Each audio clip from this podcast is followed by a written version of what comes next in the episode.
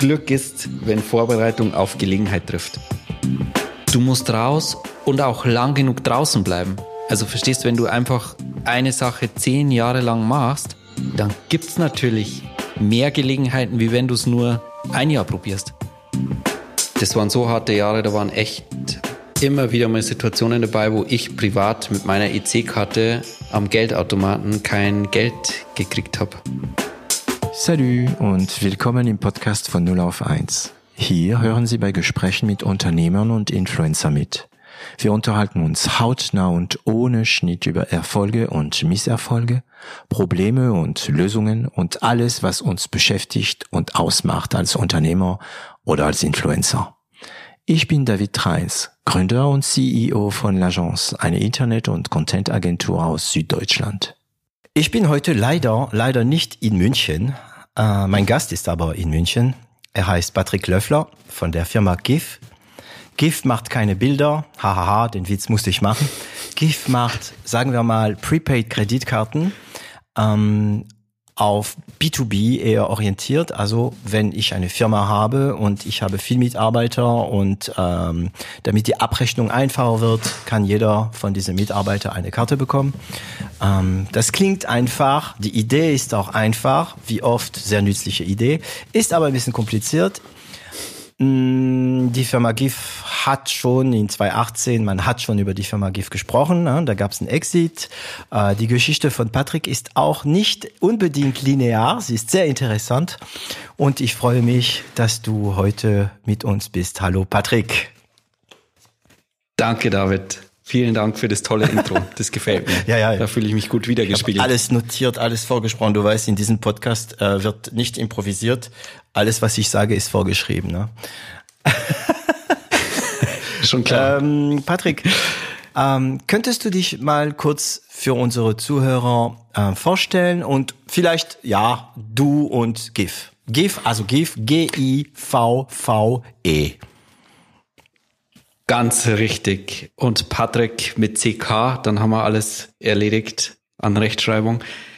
Du hast meinen Namen schon verraten, Patrick Löffler, Gründer und Geschäftsführer von GIF. Ich bin 44 Jahre alt, ich erwähne es, weil ich glaube, das ist die 45. Folge. Habe ich ja, verpasst, äh, gell? warte mal, nee, es kommt, Verdammt. nee, also gerade jetzt in dem Moment, wo wir sprechen, wurde die 44. veröffentlicht. Die 45. Okay. wird ähm, nächste Woche kommen. Das ist Janet und du bist danach. Das heißt, du wirst, du wirst 46. Okay. Tut mir leid. du genau, in den 44 Jahren ähm, habe ich einiges erlebt und ich weiß, du bist auch sehr sportlich. Dann freut es sich vielleicht zu hören. Ich war ein paar Jahre Snowboarder in der deutschen Snowboard-Nationalmannschaft. Aha. So während, während und nach der Schule. Mhm. Dann während dem Studium hatte ich eine eigene Bar. Nach dem Studium ein Surfmagazin gegründet. Äh, Surf, das habe ich dann Surf, auch. Surf, ganz kurz. Äh, Wellenreiten. Also echtes Surfen, keine Windsurf. Oh Gott, jetzt habe ich mir, also, jetzt haben genau. wir gerade wieder mal ein paar Zuhörer ah, verloren. Vorsicht. Also Wellenreiter oder? Genau. Wellenreiten. Echt? Genau, ich war heute in der Früh auch schon am Eisbach surfen. Das kann man hier in München. Moment, Moment, das habe ich gar nicht gewusst. Du machst ja gerade keine Witze, oder? Weißt du, wer mein absolutes Vorbild ist? Liar, oh, jetzt bin ich Liar Hamilton. Ja, der ist extrem. Also der, der ist, Typ ist so unglaublich. Ja, also Lion Hamilton, der ist der für diejenigen, die es nicht kennen, ich werde kurz mal ähm, seinen Vorname buchstabieren, weil mein Englisch taugt das, was mein Englisch taugt. Liard wie L-A-I-R-D und Hamilton, glaube ich, kann sich jeder ähm, äh, vorstellen, wie man das schreibt. Und äh, Liard Hamilton ist ein, sagen wir mal, man kann ihn Free Surfer nennen. Ne? Er ist nie sehr viel in diese ganzen Welttournee gewesen und so weiter. Er macht macht viel für sich. Er und sein Kumpel Dave. Und ähm, Lyra Milton ist ein Big Wave Surfer. Er, also er reitet richtig fette Dinger, ist hochbegabt. Mittlerweile ist er auch, ich denke auch über 40, 45, ne? Und ähm, hat voll viele Sportarten mehr oder weniger in Verbindung mit Surfen erfunden. Das bedeutet, wenn irgendeine neue Art von Wellenreiten kommt, so wie zum Beispiel dieses SUP, ähm, ist er schon viel besser als die anderen, weil er der Erste war, ja. Genau. Ah, das ist ja geil. Ah, ich wusste nicht, du hast ein Surf-Magazin gehabt. Oh, ich muss aufpassen, dass ich nicht in der Kategorie Fan lande. Wie hieß es denn? Tide, also wie die Tide geschrieben. Okay. Also, das ist ja. interessant. Also Surf Magazine, also wir haben jetzt schon ein paar Themen. Eine Bar als Student, das, da will ich mal wieder darauf einkommen, äh, drauf kommen. Ähm, dann ähm, ein Surf Magazine. Wie lange hattest du das? Also aktiv so zwei Jahre, mhm. also zwei Saisonen. Mhm. Und dann haben ein paar Leute mitgearbeitet und an die habe ich es dann letztendlich auch, das waren dann gute Bekannte, mhm. und an die habe ich es dann auch das war mein erster Exit für einen Euro verkauft. Okay, aber ohne Schulden. ohne Schulden. Und die haben es dann tatsächlich noch fünf oder sechs Jahre weitergemacht. Okay. Das war mega cool. Und warum verkauft man ein Magazin für einen Euro? Boah, das ist sofort, also ich bin noch nicht mal fertig mit der Vorstellung, kommt schon zur Frage. die, ich wollte einfach was anderes mhm. machen. Das war mir dann, ich wollte so, ah, das klingt jetzt komisch, aber ich wollte irgendwie so richtig Business machen. Mhm, mh, mh. Genau. Okay, cool. Was? Hey, ich mach mal ja. weiter. Und 2010, also es gab dann noch so eine Corporate-Karriere, über die, das, ja, Corporate-Karriere, naja, gut, langweilig. Mhm. Und dann gab's eben 2010 die Gründung von GIF, äh, das kann man sich jetzt ausrechnen, vor zwölf Jahren. Mhm. Und das war die krasseste Erfahrung, echt auch mit Durststrecken und existenziellen Krisen.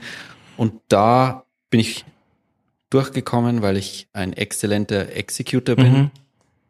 Das hau ich jetzt einfach mal so raus. Mhm. Und die Key Learnings aus dieser wilden Vergangenheit, ja. die teile ich ja. heute mit dir ja. und unseren Zuhörern. Ja, also ich, ich, ich kenne ein bisschen deinen Background natürlich, bis auf deine Surfer-Geschichte. also, dass ich das nicht gewusst habe, das wundert mich. Ähm, ja, du musst mal kommen zum Surfen im Eisbach hier in München. Das wird dir Ja, ich glaube, ich, ich lern's dir. Ja, gerne. Also ich, ich weiß ganz genau, ich sehe die, die Typen. Aber wie ist das? Ähm, ich frage mich immer, ach, jetzt wird's die ganze Zeit nur um Surfen gehen. Es tut mir leid, liebe Zuhörer und Zuhörerinnen. Ja, Business Podcast. hey, und ich wurde in den ersten zwei Minuten mit Laird Hamilton in einem Satz ja. erwähnt. Also mein, äh, also es ist, aber die Frage, die Frage ist, Dank. wie ist es, wenn du, wenn du auf das Eisbar, das, das Eisbar, sagt man, das, das, der, der, der Eisbar. Eisbar, wenn du auf der Eisbar surfst, Theoretisch kannst du da 20 Minuten lang auf die Welle bleiben. Wann gehst du raus ja. dann? Wenn die anderen anfangen zu schreien? Dann bitte spätestens. dann hast, dann gibt's Ärger. Spaß beiseite. Jeder, jeder surft da. Also man ist ja irgendwie zusammen mhm. da. Leider ist heutzutage, also ich mache das seit ich 18 bin und da früher war man auch gelegentlich alleine. Das kommt heutzutage nicht mehr mhm. vor. Hm. Und man achtet aufeinander. Man fährt halt zwei, dreimal hin und her und dann versucht man irgendwelche Tricks und leitet quasi ein frühzeitiges mhm. Ende irgendwie ein. Mhm. Weil man will ja auch, dass die anderen kurz surfen, ja. dass halt da was vorwärts äh, geht. Mir fällt ein, es gibt Leute, die wissen gar nicht, worüber wir sprechen. Also der Eisbar ist ein kleiner äh, Bach, also ja, breit, etwas breiteres Bach in, mitten in München. Und wenn da genug Strom ist, entsteht eine Welle und also eine Stehwelle, ne, nennt man das so, ne? Und da äh, kann man surfen. Das heißt, es gibt gibt einen Surfclub in München, oder? ja, ich glaube, es gibt einen Verein sogar. Genau, ein Surfverein. Da bin ich jetzt nicht aktiv. Ja. Surfverein. Und es gibt in München, da gab es eine so Statistik, unfassbar viele aktive Surfer, mehr wie in so dem einen oder anderen Ort an der Atlantikküste, was echt mhm. faszinierend ist, weil ja. ja ist am Haus der Kunst. Also ist wirklich auch direkt am englischen Garten ist auch. Krass, ne? Das ist echt der Hammer. Wie gesagt, ich war ja. da heute Morgen erst, um mich hier vorzubereiten. Echt? Warst du heute Morgen surfen? Ah, ich bin, jetzt geht's los, Midnight. Midnight. Ja, du weißt, wie es ist, wenn man Surfer ist und man ist weit vom Meer. Ich habe letzte Woche meinen Urlaub ähm, für den Sommer geplant und ich habe Biscarros gebucht. Sehr schön. Yes. Okay. Also Biscarros ist gemacht. so ein bisschen südlich von Bordeaux und hat eine guten, guten, ganz guten ähm, Beach Break. Also, ja. also wie jeden Beach Break, das hängt vom Jahr ab. Ja, die Sandbänke bewegen sich leider, aber gut. Aber ich muss etwas beichten. Achtung, ich ziehe mich wieder aus. Ähm, ich surfe, also ich mache kein Wellenreiten schon seit ein paar Jahren. Ich bin und das ist peinlich, aber ich sag's trotzdem, ich bin auf Zwieback umgestiegen. Also in Frankreich nennt man das Zwieback de Biscotte, äh, Bodyboard. ähm, aber, aber Achtung, aber Achtung, hey. begeisterter Shawbreak-Surfer. Und ich sag dir, das hey. knallt, das knallt. Mega. Ich weiß. Hey, und ich hatte die Möglichkeit, oh Gott, aber da müssen wir es echt aufhören, mhm. mit dem Terje Harkinson, das ist so eine alte Snowboard-Legende. Mhm. Ich hatte, wir waren ein paar Tage in dem Alaya Bay, das ist so ein Wavepool in der Schweiz, mhm. und da war ich mit dem surfen. Mhm. Und ich bin ein totaler Terje-Fan und der hat dann auch gesagt, hey, er surft mittlerweile alles. Also mhm. sehr gerne auch Boogieboard, weil ja. Hauptsache im Wasser. Ja. Und also da gibt es so viele, da musst du überhaupt nicht jammen. Ja. Das ist einfach im Wasser sein total cool. Sagen wir mal so, ich kokettiere also, damit, dass ich mich schäme. Ich, ich, ich gehe gern mit meinem mit mein okay. Body, also Boogieboard, wie du es genannt hast, ähm, äh, gehe ich raus, ja. Und ähm, ich liebe Showbreaks die Leute wundern sich immer, äh, wenn du Shawbreaks surfst, weil das knallt dich jedes Mal gegen den Strand. Ne? Das sind also Shawbreaks sind Wellen, die direkt am Strand brechen. Ne? So, reden wir über Business. wir machen eine extra Podcast so, aber ich weiß schon, was wir machen. Jetzt, ich habe schon eine Idee. Ähm, also du hast als Student, okay. du hast als Student ein Bar gehabt. Ich, ich spring noch eins vorher. Frecherweise nehme ich das einfach in die Hand was mich echt geprägt hat, war der Leistungssport als Snowboarder. Mhm. Da habe ich auch echt viel fürs Business gelernt und ich kann jedem empfehlen, sich in der Freizeit und selbst als 44-Jähriger kann man 10 Kilometer Lauf mitmachen oder mhm. so.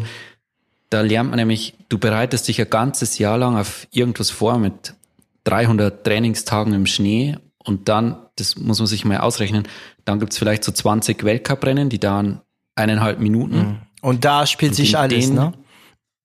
Und auf diese, und da ist egal, ob du schlecht geschlafen hast, gerade äh, deine Tage hast, keine Ahnung was, mhm. ähm, da musst du da sein und diese Leistung abrufen und dann von den 20, wenn man jetzt nicht der, der Oberfavorit ist, dann äh, geht's halt auch 14 Mal vielleicht nicht so gut mhm. und da musst du dann auch zurechtkommen damit und da wow, da habe ich das erste Mal in meinem Leben so richtig verlieren gelernt. Mhm.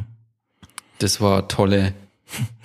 Im Nachhinein. Tolle Schule. Ja. Und das, mhm. ja, ja, im Nachhinein, mhm. klar. Das heißt. Und verlieren ist auch schön irgendwie, wenn man es noch schöner, wenn man darauf zurückblicken kann mhm. und trotzdem gute Erfahrungen. Aber verlieren können ist, äh, ist ein Key Learning, das ich hier schon mal mhm als solches definiere. Mhm.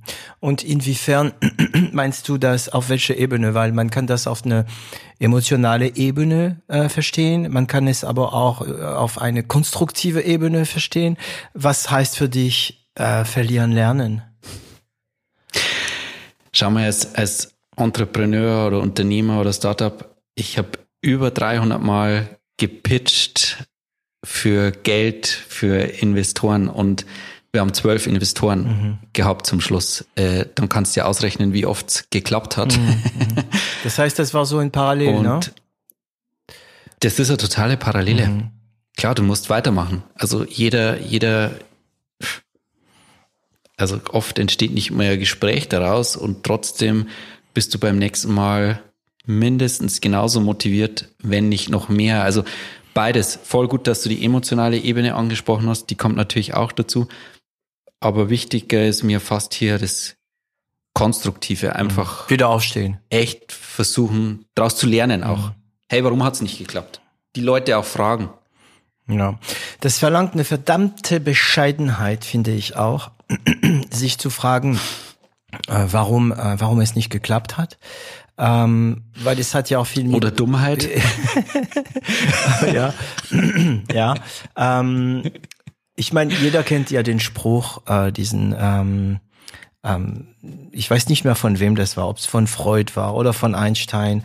Ähm, und zwar, dass äh, wenn man ein Muster, ein, ein Muster wiederholt, der nicht funktioniert, äh, ist es der Weg zu Verrücktheit. Ne? Ähm, mhm.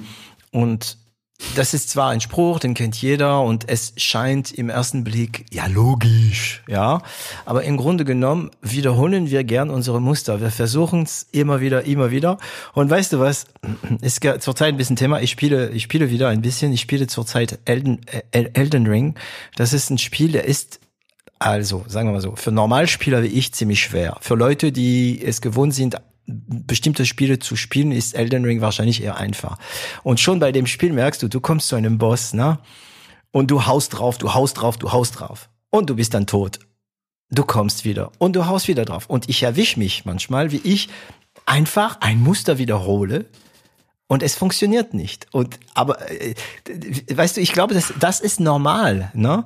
Und ähm, wie macht man das, dass man diesen Schalter hat? Hast du gelernt, einen Schalter zu haben, der sagt, ey, jetzt ändere die Methode? Oder hast du dich darüber noch nie oh. Gedanken gemacht und machst so intuitiv? Oh shit. Jetzt, also genau, ich, ich stehe total so auf, auf Ehrlichkeit. Und bei mir war es einfach tatsächlich durchhalten. Und ich habe tatsächlich klar adaptiert man und irgendwie wird man auch, sammelt mehr Erfahrung. Aber mein Erfolgskonzept an der Stelle war einfach das irgendwie durchhalten und leider schon das gleiche Muster relativ oft wiederholen. okay, okay, Sorry. das heißt, okay, das heißt, das Problem war es nicht du, sondern die Bosse. Das heißt, du hast dich andere Bosse gesucht, auf die du deine Methode. Ah, das siehst du, das ist interessante Blickwinkeländerung, ne? Weil ähm, ich gehe immer auf den gleichen Boss und ändere ja, die ja, Methode. Okay. Du gingst zum nächsten Boss. Ja, okay. ja, stimmt, man muss nicht immer den Köder ändern. Ah, das ist jetzt interessant. Du, ja, hm. das kannst, weißt, das ist auch multidimensional, also mehrdimensional, mhm. weil, also in einem Computerspiel, genau, da triffst du immer wieder auf den gleichen Boss, aber bei Investoren, es passt auch nicht jeder mhm. Gesellschafter mhm. zu einem.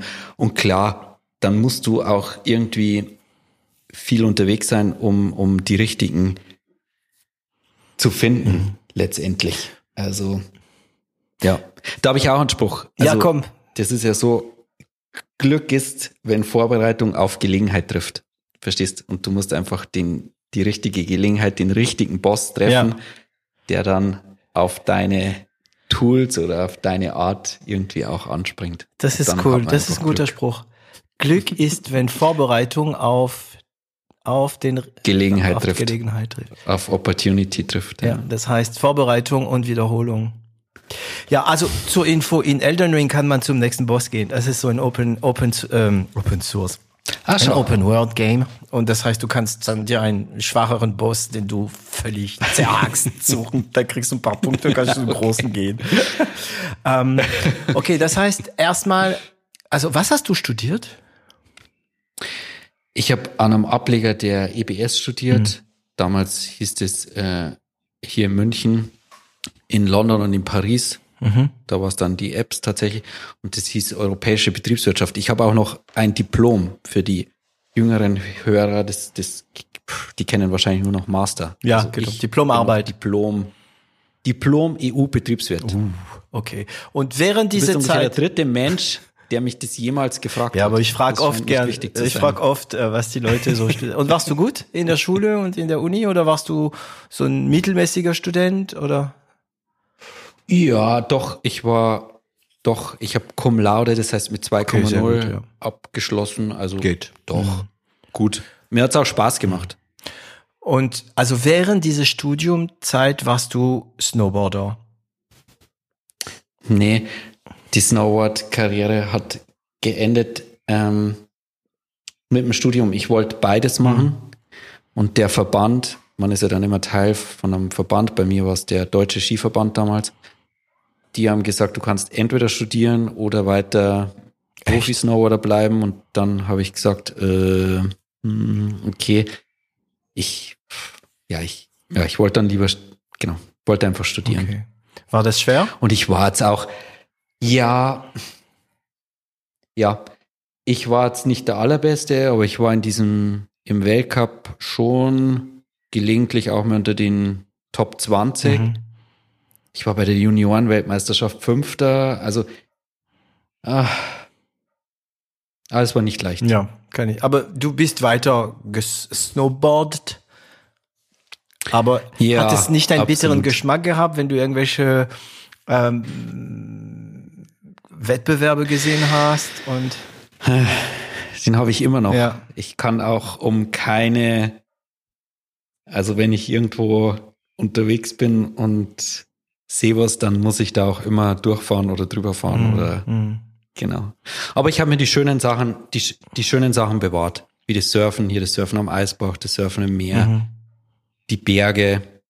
Das konnte ich mir bewahren. Ich habe Gott sei Dank auch eine Familie, die das auch mitträgt. Ja. Also die da auch begeistert sind. Sind die auch äh. Gleitsportleute oder? Sagt man Gleitsport Ja. in Deutsch? In Französisch sagt man des Sports de glisse. Das sind alles. Das ist Fallschirmspringen, Wellenreiten, Skifahren, Rollerskaten, Skateboarden. Das sind alles Gleitsportarten für uns. Voll und La Glisse, das ist auch so, ah, das klingt so gut. Ja, also, La Glisse. ja, das sagt man in Deutschland. Ja, das Gleitsport, das klingt so ein bisschen langweilig. Da klingt La Glisse, La besser, schon ja. besser. Sind die in deiner Familie auch so? Hast du die, den Virus weitergegeben? ja, ich versuch's. Mhm. Ich versuch's. Also meine Frau fährt Ski Okay. ähm, und die Kinder, meine Tochter fährt jetzt beides und mein Sohn fährt noch Ski, aber der will jetzt auch Snowboarden. Snowboard ist cooler. Für den? Eisbach sind sie noch Zu Für klein. Mhm. den Eisbach sind sie noch zu klein. Das ist ja nicht ungefährlich da Mhm. auch. Also. Bist du schon Großes Aber ich gesurft? probier's. Ja. Ja, Was ist das? also wo, we- weißt du noch, wo die größte Welle war? auf dem Malediven. Ah. Ich sag das jetzt einfach mal so. Okay. Heutzutage muss man aufpassen, wenn man so Ja, ja, ja. weite Reisen sagt, dass man das Mhm. Umwelt und Ökolo. Es fällt mir gar nicht mehr so leicht, so Flugreisen. Die größte bei mir war äh, Padang Padang. Ja, Da war ich natürlich auch schon. Das kann richtig groß das werden. kann auf auch richtig wehtun. Ich, ich war gefühlte drei Minuten unter Wasser. Also es waren wahrscheinlich nur 20 Sekunden oder 25 Sekunden, aber ich war gefühlt drei Minuten unter Wasser in Padang Padang und da habe ich angefangen, mich zu fragen, Alter, bist du da nicht ein bisschen zu alt für so einen Scheiß? Es hat wehgetan. Padang Padang hat wehgetan, ja. ja, ja. Aber ich sag's dir, du bist nicht so alt. Also, ähm, ich kenne so viele, die noch älter sind wie wir beide jetzt und das kann man Leben lang machen. Ja, also zum Surfen ist man nie zu alt. Also, äh, weißt du, ähm, hast du bemerkt, die Lineups, in- also der Lineup ist da, wo die ganzen Wellenreiter ähm, warten. Ne? Man paddelt raus ähm, und dann kommt man am Lineup und da wartet man, da formieren sich die Wellen und da ist meistens der ganze Rudel. Und in den letzten 20 Jahren sind zwei Sachen am Lineup passiert. Eins, es ist älter geworden, ja, grauer, ja. Das heißt, es gibt ja immer noch junge Typen und Frauen. Und hast du bemerkt, es sind viel mehr Mädchen unterwegs. Am Eisbach auch. Wow, Ja. die surfen so krass. die surfen so ganz Spaß anders. zu sehen. Ja, ja. Weniger aggressiv, Boah. die Frauen, also die, die ich kenne, die surfen weniger aggressiv, die greifen weniger die Welle. Das ist mehr kurviger, ein bisschen die Art von äh, Lionel Hamilton eigentlich. Ne? Und ähm, ja, genau. Ähm, okay, also Snowboard-Karriere Aber zurück. Ja, Snow ja, ich komme immer wieder zurück. Ich, also die, in diesem Podcast wird geschmetterlingt. Äh, Okay. Aber wir bleiben trotzdem, äh, die, die Richtung bleibt immer. Das heißt, äh, Snowboard-Karriere, sagen wir mal Profikarriere, äh, gestoppt wegen Studium, während des Studiums eine Bar geöffnet. Ja, das war richtig cool. Die, ja, das, das hat sich so ergeben. Ich habe so Partys veranstaltet. Das gab's früher so irgendwelche in irgendwelchen Off-Locations in einem Friseursalon, in einem alten oder irgend sowas. Und eines Tages ist jemand auf mich zugekommen und hat gesagt, hey, da wird ein Haus abgerissen mitten in der Innenstadt und da könnte man für acht Monate eine Bar eröffnen und hättest du Lust, das zu machen? Und ich habe gesagt, boah, ich studiere eigentlich gerade, aber Why not? ich frag mal, ich kenne da jemanden, vielleicht, genau, das waren dann zwei, ich wusste von zwei Mädchen, von zwei Ladies, die das auch unbedingt machen wollten und dann war mal so ein zufällig zusammengekommenes Dreier-Team und dann haben wir für acht Monate eine Bar gemacht und das war so, das hat richtig Spaß gemacht. Und aus der acht Monate wurden echt acht Monate oder hat's länger? Ja, und das war ein Erfolgsfaktor, weil normalerweise brauchen ja Dinge Zeit zum Anlaufen. Wenn aber alle wissen, Das Ding gibt's nicht das lange. hat ein Enddatum, dann ist, wenn es gut läuft und wir hatten Glück, dann läuft es halt vom ersten Tag an. Und das war so cool, weil ähm, wir hatten drei unterschiedliche Freundeskreise. Ich so das Surf, Skateboard, Snowboard, Trupp. Und die eine war, das, der Papa war ganz engagierter Eishockey-Mann. Das heißt, da waren auch immer so Eishockeyspieler da. Und die andere, die Jessica, genau, die hatte äh, ganz gute Verbindung. Ich möchte jetzt nicht zu viel sagen zum FC Bayern München. ah, heißt, das hilft. ja, Das ist ja. eine riesen Community. Oh, und das hat dann, ah, und das war so eine gute Mischung an, Mhm. an Leuten. Das hat großen Spaß gemacht. Ja, das ist eine der Geheimnisse, also eine der Geheimnisse, es ist kein Geheimnis, eine der offenen Geheimnisse von Marketing. Ne? Äh, äh, wenn das Angebot reduziert wird, hat man die Tendenz, sie mehr in Anspruch zu nehmen. Ähm, es erinnert mich ähm, an der Radiobar in, äh, in Stuttgart. Äh, also falls jemand hier, ein Zuhörer noch nicht weiß, ist, ich bin Schwabe, auch wenn es ein paar Leute dazu bringt zu schmunzeln, wenn ich das sage. Ich bin Schwabe, ich bin stolzer Schwabe und auch immer noch von Stuttgart begeistert. Und als ich in diesem Alter war, wo man sehr, sehr jedes Wochenende, ne, also Freitag, Samstag, Donnerstag, Freitag, Samstag unterwegs war, gab's Radio Bart in Stuttgart. Das war so ein großen Laden, wo man ein Instrument kaufen könnte. Der hat verkauft, das musste auch zerrissen werden. Und dann haben ein paar Jungs die Radio Bar daraus gemacht. Und das war echt der Hammer. Und das war deswegen so geil, weil man wusste, das ist nicht für immer. Ja, ja. Super. Und wie hieß die Bar? Genau. Das war auf der Leopoldstraße 62 Mhm. und somit hieß es 62. Ach, okay, cool, cool. Ja, ein Standard, ne? Also ist oft so. Cool. 62 in München, dann grüßen wir alle, die schon mal da waren und die sich wahrscheinlich jetzt ganz nostalgisch das Ding anhören. Okay, und ähm, trotzdem, also nach der Bar hast du dein Studium zu Ende gemacht? Ja, genau. Und dann kam eben das Surf-Magazin. Das war so die Zeit, da, ja, da musste ich irgendwie offensichtlich nochmal was mit der Snowboard Surf. Das hatte ich noch nicht verarbeitet, mein Ende, mein sportliches Ende.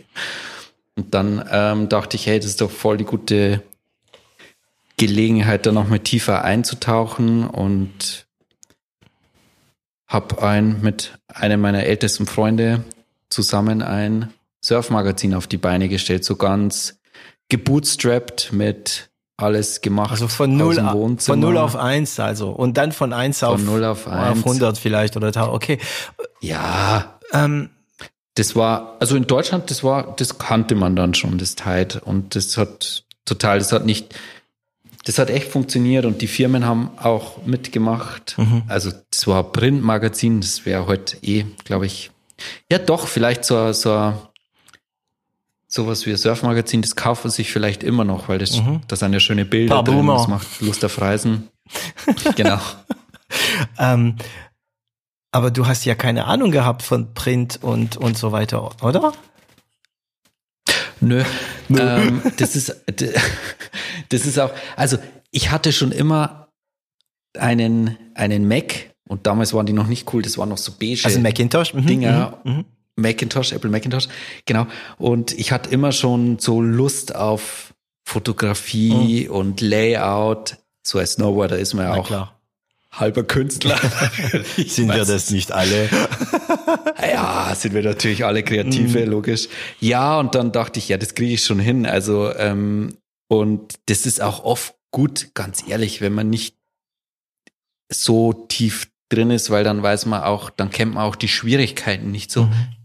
Das gleiche ist bei GIF. Also, das ist ja Fintech, hätte ich gewusst.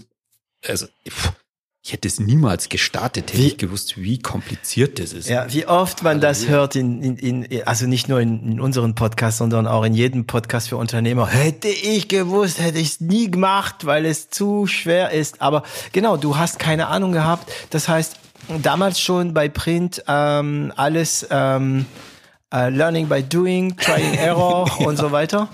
Ähm, aber Ja, klar. ich meine, du hast deine Snowboard-Karriere ähm, auf Eis gelegt, sagen wir mal so, um das positiv auszudrücken, ja, ähm, um zu studieren. Ah, du meinst, ich kann die wieder, ich, ja, ich könnte die weiß, starten. wer weiß, ja, ja. Und warum hast du keinen Job gesucht?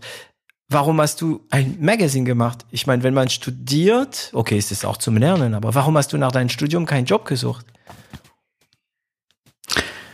Was heißt, das ist doch ein Job. Ja, ja, ja, okay. Also, warum hast du nach deinem Studium ja, ich verstehe die Frage. ich wollte dich ärgern. Wie heißt das deutsche Wort? Ja, du, Arbeiterver ich, nee, Mitarbeiterverhältnis. Ins, mit, ins, ja. Angestelltenverhältnis, Angestelltenverhältnis genau. genau.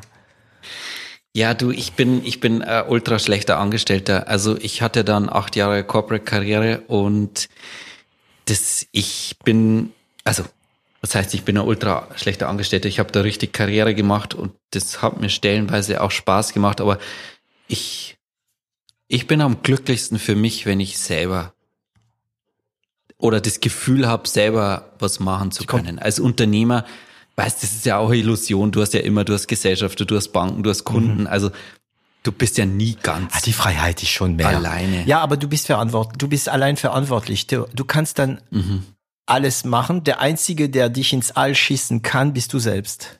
Ich glaube, das ist der Unterschied.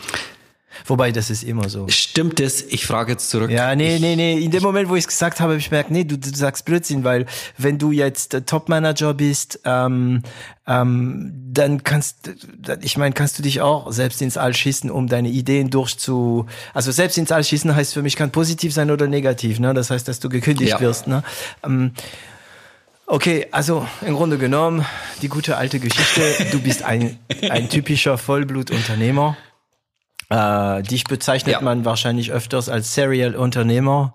Ich meine, ähm, ähm, der, die Bar, die, die, die, der Zeitschrift. Wann war diese Corporate-Karriere? Also wann warst du in Angestelltenverhältnis?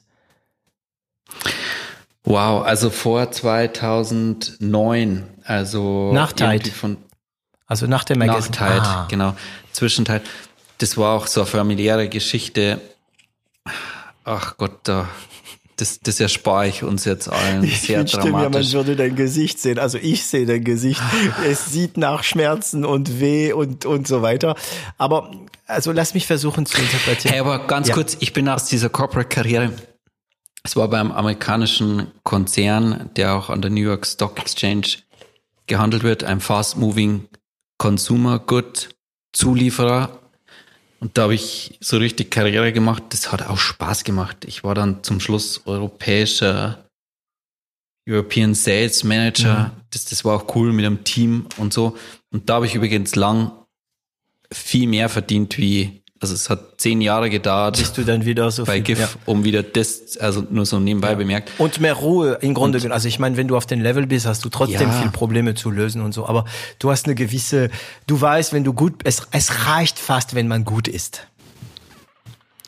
Ja, und das reicht halt mir nicht. Ja. Genau. Entschuldigung. Ähm, okay, aber ich möchte noch diese Phase kurz mal ähm, verstehen du hast den Magazin gemacht.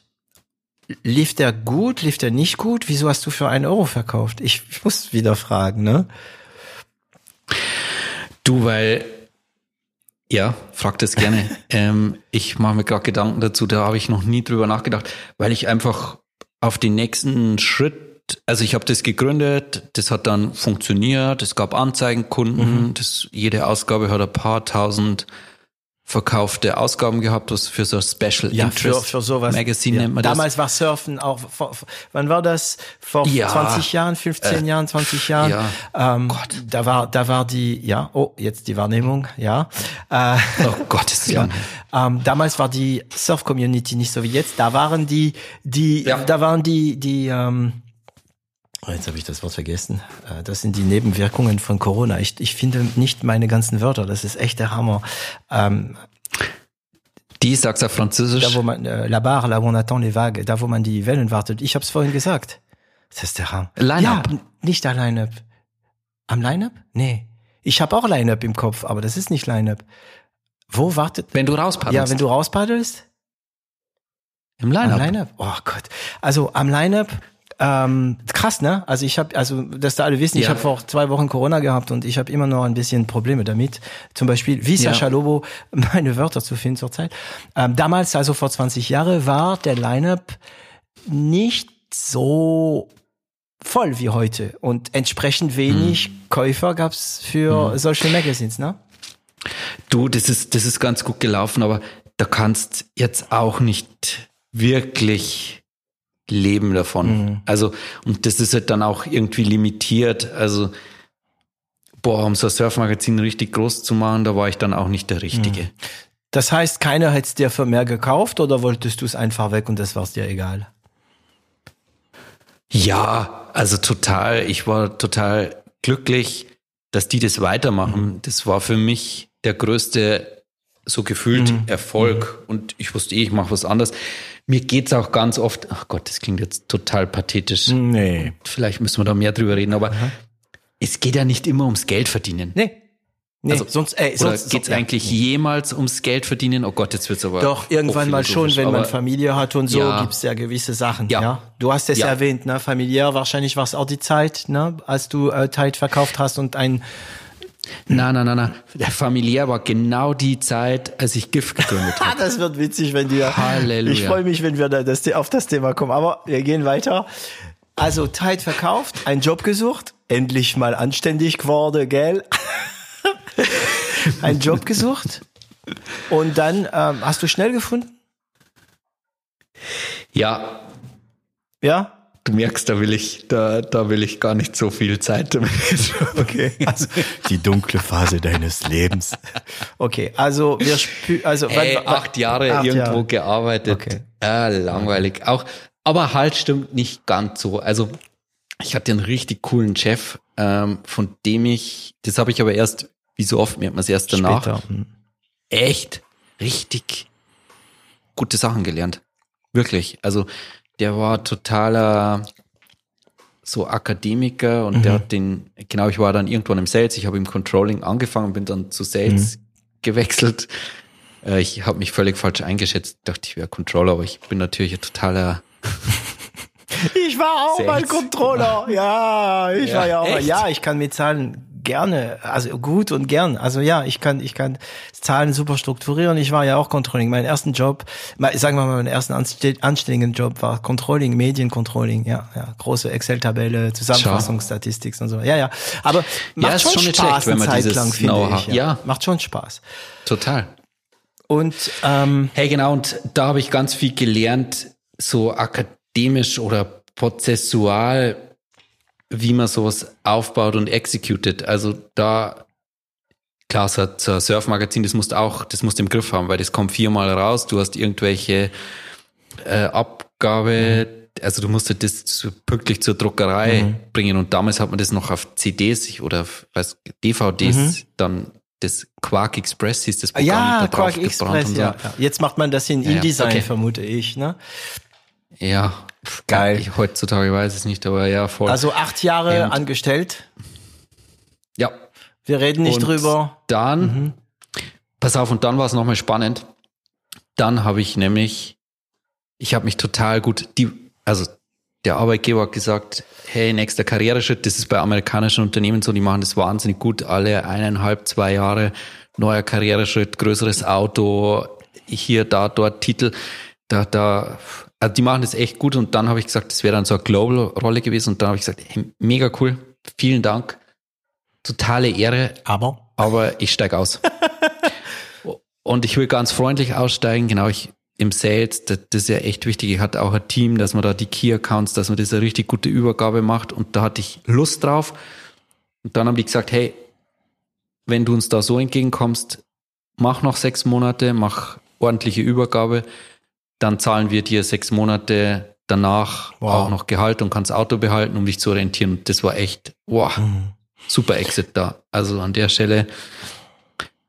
Und dann am zweiten Tag mhm. dieser sechs Monate Orientierungsphase, also nachdem ich raus war, kam einer meiner ältesten Freunde und hat gesagt, boah, Patrick, ich weiß noch, das haben wir bei mir in der Küche gesessen. Der hat ja Startup gegründet ich habe gar keine Ahnung, ich komme aus Corporate mhm. und ich meine, wir sprechen von 2009. Ja, aber du hattest schon eine Ahnung von ich, Unternehmertum. Das schon, aber von digital nicht. Mhm. Äh, er hat das Startup gegründet und der, der Hauptinvestor hat die beiden Gründer jetzt, die müssen nach Berlin, die müssen da irgendwie City Deal, die müssen Geschäftsführer von City Deal werden. Äh, City Deal weiß man, äh, das wurde dann später wie ist das große, äh, war ganz kurz, aus City Deal, dieses Gutschein-Ding, dieses riesen Gutschein-Ding. Payback. Das habe ich tatsächlich. Nein. Groupon. Das muss ich jetzt googeln. Ja. Groupon. Ja, Groupon. Mhm. Also Groupon, Ey, ich hatte Entschuldigung. auch Corona, Groupon. bei mir Für mich heißt das Wochen her, Groupon. wahrscheinlich. Groupon. Groupon. Okay. Da ist Groupon, Groupon. draus geworden. Ich hatte damals überhaupt keine Ahnung so richtig. Und der hat gesagt, hey, während wir weg sind, kannst du bitte unser Startup-Baby hier in München, wir sind bestimmt nur drei Monate weg, nach drei Monaten sind wir wieder da, kannst du bitte währenddessen unser Startup-Baby dich da so ein bisschen als Geschäftsführer drum kümmern? Das war 2010. Dann habe ich gesagt, das war 2009. Neun. Mhm. Dann habe ich gesagt, ja, äh, okay, habe eh gerade nichts zu tun. Ich krieg ja eh meinen Lohn seit sechs Monate. Ja, der Investor war äh, Oliver Samba, die Samba-Brüder, genau. Also bin ich da Ah. voll von, und ich wusste das alles nicht. Das heißt, ich bin von null auf wirklich 100 in dieses voll krasse Startup-Digital-Business eingestiegen und das war hart, aber auch natürlich ein Riesenglück. Hm. Also das war eine super Schule, da bin ich dem Thorsten Tröppe auch immer noch dankbar, dass er das Vertrauen an mich hatte und Wie hieß die Startup? dass ich da aus den Anschlusstor. Anschlu so, Anschlusstor. Anschlusstor. Was haben die gemacht? Ein, ein Vermarkter, Aggregator für Fußballvereine, also ganz viele kleine Fußballvereine, deren Webseiten zusammengeschlossen und Audi konnte dann nicht mit ganz vielen Fußballvereinen sondern sprechen, mit sondern mit dem. Aggregator. Mhm.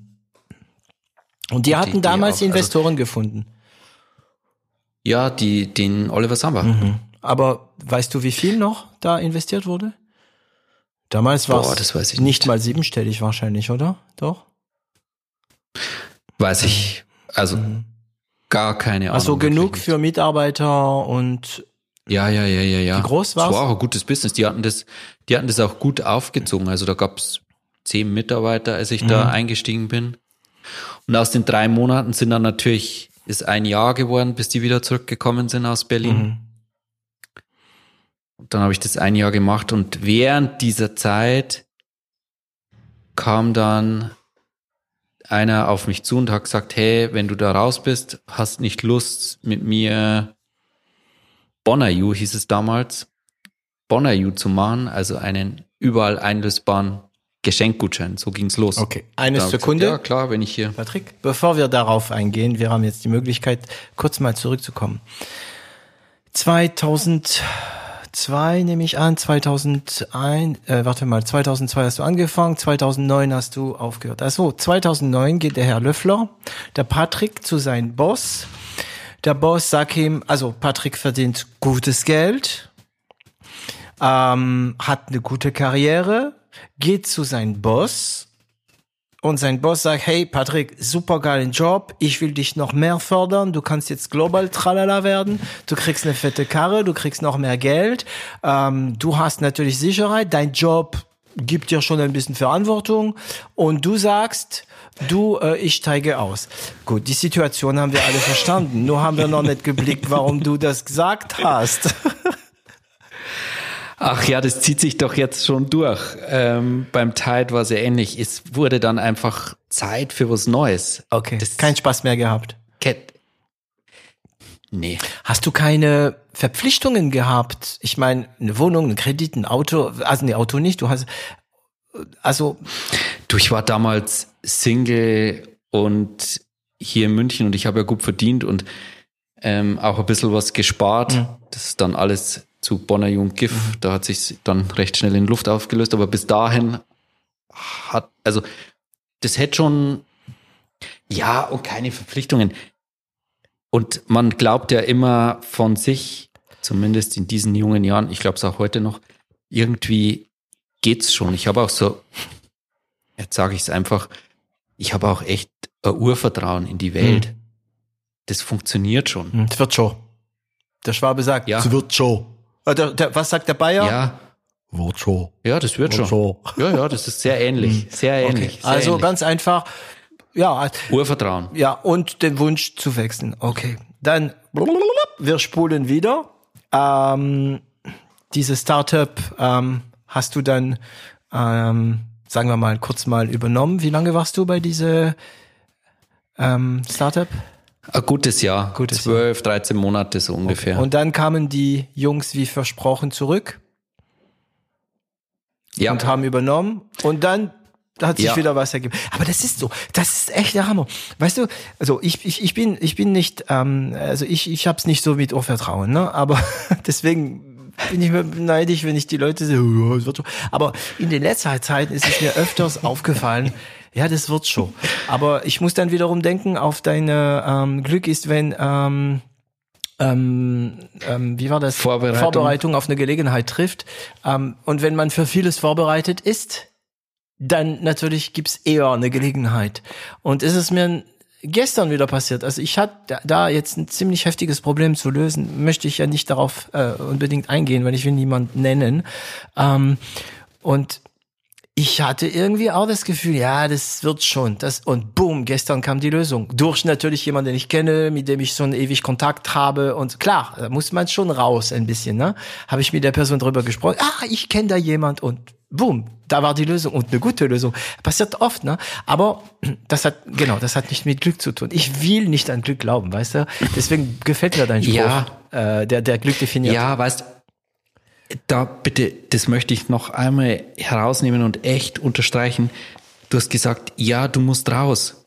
Weißt, du musst raus und auch lang genug draußen bleiben. Mhm. Also verstehst, wenn du einfach eine Sache zehn Jahre lang machst, dann gibt's natürlich mehr Gelegenheiten, wie wenn du es nur ein Jahr probierst. Ja, du bist ja auch im Kopf der also, Leute mehr. Also diese, diese ganze Geschichte mit Top of Mind, ne? Man, man fragt sich, ich habe ja. mich auch immer wieder gefragt, ähm, wenn, wenn Bekannte von dir sagen, ja, wir haben ein super Web gemacht für 50.000 Euro und ich guck die an, ich sag, ja, warum habt ihr das nicht bei unserer Agentur gemacht? Ah, stimmt. Also wenn du merkst, dass du nicht mal top of mind bist mit deinem Business bei deinen Freunden und das hat nichts mit Vertrauen zu tun, es ist einfach nur, sie denken nicht an dich in der richtigen Moment. Ähm, und wenn du draußen bist für zehn Jahren und seit zehn Jahren hören sie, ja, ich habe das Web gemacht und wir haben das gemacht und wir haben das Angebot bekommen, äh, diese öffentliches äh, äh, ähm, Geschichte bekommen und so weiter, dann bist du in, in, im, im Kopf der Leute. Und wenn ich zum Beispiel, also gut, es ist ja hier kein Geheimnis, dass ich ein Piabo-Fan bin, ne? diese PR-Agentur ähm, in Berlin, die du kennst wahrscheinlich. Ähm, und ich habe mich lange gefragt, wie macht das der Tilo Bono? Wieso kriegt er einen großen Kunde nach dem anderen? Und dann ist mir klar geworden, ja, ich habe ja mit ihm auch einen Podcast gemacht. Ja, der Tilo ist seit ewig am Ball und er bleibt dran und er geht raus und er kontaktiert Leute und er kennt den und den und den und natürlich, die sind ja auch noch gut, ja, aber gute gibt's, ja, aber gute, die schon lange dabei sind, eher weniger, ne? Okay. Hey, ich habe so viele, genau, ich habe ja so viel gepitcht und war auf so vielen Veranstaltungen und ich habe so oft bei so Veranstaltungen mir gedacht, boah, hey, deren Idee ist ja so viel besser wie unsere Idee mhm. und ich war so neidisch jedes Mal und ich habe so viele von denen einfach gesehen, wie sie die Execution nicht hinkriegen, wie sie zu wenig Skin in the Game, da müssen wir auch drüber reden, zu wenig Skin in the Game haben, wie die einfach das nicht ernsthaft betreiben und so gute Ideen einfach dann in der Umsetzung mhm. nicht durchgezogen wurden. Und klar, du musst lange durchhalten. Mhm. Da gibt's, also diese, klar, es gibt immer mal den, den einen, der schnell irgendwie total erfolgreich ist, aber das, die meisten bleiben einfach am Ball. Das klingt so langweilig, aber genau das ist eine Riesenstärke. Mhm. Durchhalten. Ja. Es gibt einen Spruch in Französisch. Heute ist so eine Spruchfolge. Ähm, ah, ich habe noch ein paar dabei. Der sagt, der Spruch sagt, ein Depp zu Fuß kommt immer weiter als ein Schlauer, der sitzt.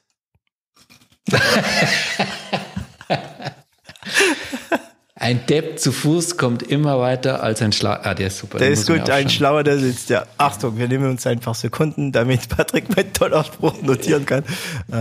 Also in Französisch ähm, äh, heißt es äh, äh, Euh, un connard, euh, un connard qui marche arrive toujours, euh, va toujours plus loin qu'un intelligent assis. Also es gibt mehrere Versionen wie bei jedem Spruch. Ja. Und ich find's geil, es passt dazu. Ne? Das heißt, du musst machen, machen, machen. Voll. Und aber diese Leute, von denen du sprichst, mit guten Ideen, ähm, sind sie vor der Investitionsrunde oder nach der Investitionsrunde gescheitert? Wo ist der Unterschied? Also naja, für die, also für die Investoren ist, ist das schon ein Unterschied. Na komm. äh, aber also nach jeder Investitionsrunde ist schon wieder vor der nächsten Investitionsrunde. Nee, ich meine, so. nachdem also, sie eine Investition äh, bekommen haben. Also okay, Entschuldigung, ja, ja mein mein mein Fehler. Also sind sie vor der äh, vor der Investment oder nach dem Investment gescheitert? Also das habe ich wirklich an jeder Stelle gesehen. Ich habe oh. auch gute Ideen, die die äh, riesen. Ah, das da kennst du doch selber so viele Geschichten. Also mhm. musst nur mal ins Internet schauen. Ähm, es ist einfach lange dranbleiben ist einfach auch echt zäh. Ja, ist ja. so. Oh, da habe ich. Oh, mein jetzt. Ah, eigentlich wollte ich mir den zum Schluss aufheben, aber an der Stelle passt er einfach viel zu gut. Mein fast, also mindestens Top 3 Spruch okay. ist von Winston Churchill. If you go through hell, keep walking. Geil. Also für Nicht-Anglophon, ja, wenn du in der Hölle gehst, lauf weiter. Oder? Ähm, Den liebe ich. Ich kenne ja, einen ja. anderen Spruch von Churchill. Ah, das ist geil, das ist eine Spruchfolge. Okay, ich habe einen anderen Spruch von Churchill. Es gibt nichts Einfaches, als mit dem Rauchen aufzuhören. Ich selbst habe es über 100 Mal gemacht. Passt irgendwie so auch, ne? Keep walking. Voll gut. Ja. Ähm, ja. Okay, das heißt, gut, äh, wie kam das, wir, wir kamen jetzt an der, wir waren jetzt so in 2009, 2010 angekommen und das ist der Anfang von GIF, also wie ging's dann ja. los? Also, genau, Fintech. Also, Fintech, Halleluja. Wir waren, der Christoph Peach hieß der. Peach heißt er wirklich? Der ist auf cool. mich zu, Peach, genau, aber äh, nicht so geschrieben, wie du jetzt denkst, mm. also äh, deutsch geschrieben. Hey, und der kam auf mich zu, der hatte die Idee tatsächlich, ehrlicherweise, der, also es war wirklich ein Use Case, der hat einen Spätzle gehabt in Berlin und dem wollte er was zum Geburtstag schenken und es gab halt nur, er dem Fleurop Blumen schicken können oder einen iTunes-Gutschein oder einen Amazon-Gutschein. Und das wollte er irgendwie nicht. Und dann hat er sich überlegt, hey, warum gibt es eigentlich keinen überall einlösbaren Gutschein, mhm. der so ein bisschen personalisiert ist, also besser wie Bargeld, aber genauso äh, variabel und einfach einzulösen. Also der Gutschein für das, was du willst. Hm. Nennt Ganz man das genau. nicht ein, ein, ein Bankschein? aber das, das ist ja nicht so, vielleicht in Frankreich, das ist nicht so elegant, ne? Also ein, ein Geldschein, oder? Ja, eigentlich ist es Geld, aber es wird. Es ist persönlicher. Geld schenken ist lame. Mhm. Genau, du musst einen Gutschein. Mhm. Gutschein ist irgendwie besser. Und die Idee, mit der kam man und hat gesagt, hast du da Lust mitzuarbeiten? Und dann dachte ich, ja, das, das macht doch, das klingt doch ganz gut. Das da, mhm. das starten wir einfach. Und ich dachte, wir kaufen einfach dann so Plastikkarten ein, also Mastercards, Prepaid und verkaufen die weiter und hab natürlich. Wie kommst du auf die Idee? Also ich meine, es, es, es, es, es klingt schon wieder so einfach. Ja, dann haben wir gedacht, wir kaufen so ein paar Plastikkarten. Aber ich meine, eine Plastikkarte. Du musst wissen, wo du sie kaufst. Du musst wissen, wo du sie ausdruckst. Du musst wissen, wie du sie programmierst. Du musst wissen, wie du sie schützt. Du musst Deals machen mit den ganzen Firmen, dass sie deine Karte dings. Und dann ist das ein Bezahlungsmittel. Also gibt es da nicht Problem. Also weißt du, und das sind immer die Sachen, die in diesem Podcast passieren. Ja, ja, wir haben gedacht, ja, ja. Aber dann kommen die Probleme. Habt ihr das gewusst oder? Nee, gar nicht. Hm. Also ich gebe es ehrlich einfach an der Stelle zu, für alle, die es eh mich nicht schon längst durchschaut haben, aber gewisse Naivität ist, förder ist förderlich. Ah, okay, du drehst das positiv, das mhm. finde ich gut. Mhm. Ist vorhanden, hätte ich gesagt, ja, genau. Mhm. Ist förderlich, finde ich besser. Danke. Genau, ja, absolut naiv, das passiert mir, ja, jetzt bin ich schon 44, aber es passiert mir leider, oder Gott sei Dank, ehrlich, mhm passiert mir heute immer wieder noch, dass ich in was rein schlittere, das ich vorher einfach nicht kannte und dann muss man halt durch, wie immer. Und wenn man dann durchkommt und durchgeht, dann, dann ist es hinterher größer und besser als zuvor. Das klingt schon wieder so pathetisch, aber. Nee, das klingt eher. So ist es. Also bei mir klingt es bekannt, weißt du. Ich meine, okay. ich hatte einige vor dem Mikrofon, die an diesen Punkt gekommen sind. Und das ist wichtig, dass man wiederholt, damit die, die gerade uns hören und überlegen, den Job zu verlassen und so weiter, wissen, was auf sie zukommt mhm. und wissen, dass es möglich ist. Das können, da können sie sich entscheiden, mache ich, mache ich es nicht, bin ich dafür gemacht oder bin ich nicht dafür gemacht, weil nicht jeder ist ein Unternehmer. Ähm, ja. Und dann wie ging's denn los? Habt ihr dann die Karten gekauft? Also du hast ja gesagt, mitgemacht? Und wie hieß das Karma? Oh. Bonayu. Mhm. Oh, Karma wäre gut. Da gab's dann einen Konkurrenten aus USA her, der hieß Get Karma. Da waren wir dann auch wieder gleich ganz neidisch, mhm. weil der Name so cool mhm. war. Viel cooler wie unserer. Aber okay. Du, und dann ging's los dann, äh, also, pass auf. Das muss ich vorausschießen. Warum ich immer schon unbedingt ein eigenes Unternehmen haben wollte und immer noch haben will, ist, weil mir tatsächlich die Art der Arbeit und die Unternehmenskultur extrem wichtig ist. Und da habe ich auch ein total klares Bild und eine klare Vorstellung. Ich umreiße das kurz. Ich will einen Platz haben, wo ich, da denke ich jetzt ausnahmsweise total an mich, jeden Tag gerne hingehe. Wie muss das ausschauen? Ich bin nicht jeden Tag gleich. Du, ich habe mal schlechte Tage, ich habe gute Tage, ich habe Tage, da bin ich traurig, ich habe Tage, da bin, da bin ich lustig, ich habe Tage, da war ich in der Früh surfen, da bin ich ganz anders drauf. Und ich will mich aber hier dann nicht verstellen müssen. Und ich will Kollegen haben, die mich dann so trotzdem toll finden. Und ich will Kollegen haben, die, wenn sie traurig sind, trotzdem, jetzt geht man nicht mehr ins Büro, aber trotzdem dann da sind, an GIF mitarbeiten und die sich dann auch nicht verstellen müssen. Und das ist mir total wichtig, sowas zu haben. Und nachdem es das in der Corporate-Welt leider immer noch irgendwie selten gibt, zumindest habe ich es nicht so richtig gefunden, wusste ich immer schon, hey, das muss ich mir, das muss ich mir selber kreieren. Und das war auch dann bei Bonner Mir ist das Produkt ist austauschbar, ja. ehrlicherweise. Aber die Kultur nicht. Und das ist auch eine meiner Hauptaufgaben. Ich bin ja immer noch Geschäftsführer. Das ist eine meiner Hauptaufgaben, für diese Kultur zu sorgen. Ich brauche keine, und ich habe es gleich, letzter Punkt, ich brauche keine so Startup-Kultur, wo man bis um acht im Büro sitzt und dann mhm. noch Bier trinkt oder so. Wir hier bei GIF es war immer schon so. Wir arbeiten extrem konzentriert und dann macht aber jeder sein Ding. Ich habe hier keine Freunde unbedingt. Wir sind einfach super Kollegen. Mhm. Wir arbeiten extrem fokussiert und konzentriert gut zusammen. Aber jeder hat sein Privatleben. Wow. Und das ist auch nicht für jeden. Aber das genieße ich total. Wir können uns hier so gut streiten, weil wir auch nicht so befreundet sind. Und können das hier in der Arbeit einfach ausleben. Und das, das wusste ich immer schon, so ein Unternehmen, das will ich haben. Und das muss ich mir selber bauen. Das war auch der Antrieb für Bonayu. Bonayu, dieser überall einlösbare Geschenkgutschein, das war halt eine Idee, mit der ich, von der ich überzeugt war, da kann ich mir mittelfristig so ein Unternehmen bauen. Das war zu lange. Ja, Text. aber es, es war, dafür. nee, nee, nee, nee, nee. Ähm, also ein Spruch von dir jetzt. Produkt ist austauschbar, Kultur nicht. Also das ist richtig geil. Ich könnte es noch krasser machen, ja.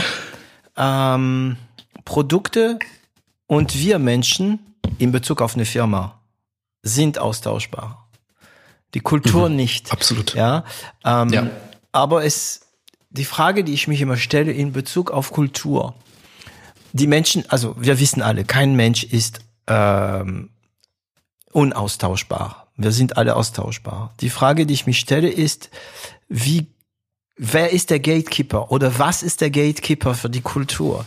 Was, mhm. weil wir kennen ja alle Firmen, ähm, da, da sind ein paar Leute gegangen und dadurch ist die Kultur baden gegangen. Ja, also mhm. so zum Beispiel deine Kultur, die eine, ja, so mehr so eine Zusammenkultur ist, ohne zu arg privat. Das ist für mich als Franzose schwer zu verstehen, ähm, dass man, dass man in einem Satz sagen kann, mh, mm, wir sitzen gerne zusammen und, und, und, aber wir arbeiten und wir machen Privates nicht. Also ich, ich, ich vermische gerne diese verschiedenen Sachen zusammen und so, dass Leute, mit denen ich arbeite, zu Freunde werden oder ich mache gern Business mit Freunde. Äh, manchmal erfolgreich, manchmal weniger erfolgreich.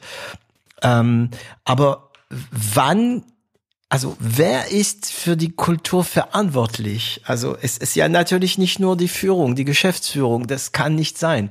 Ähm, ist es mehr, P ähm, ah ja, also ähm, HR, also Human Resource?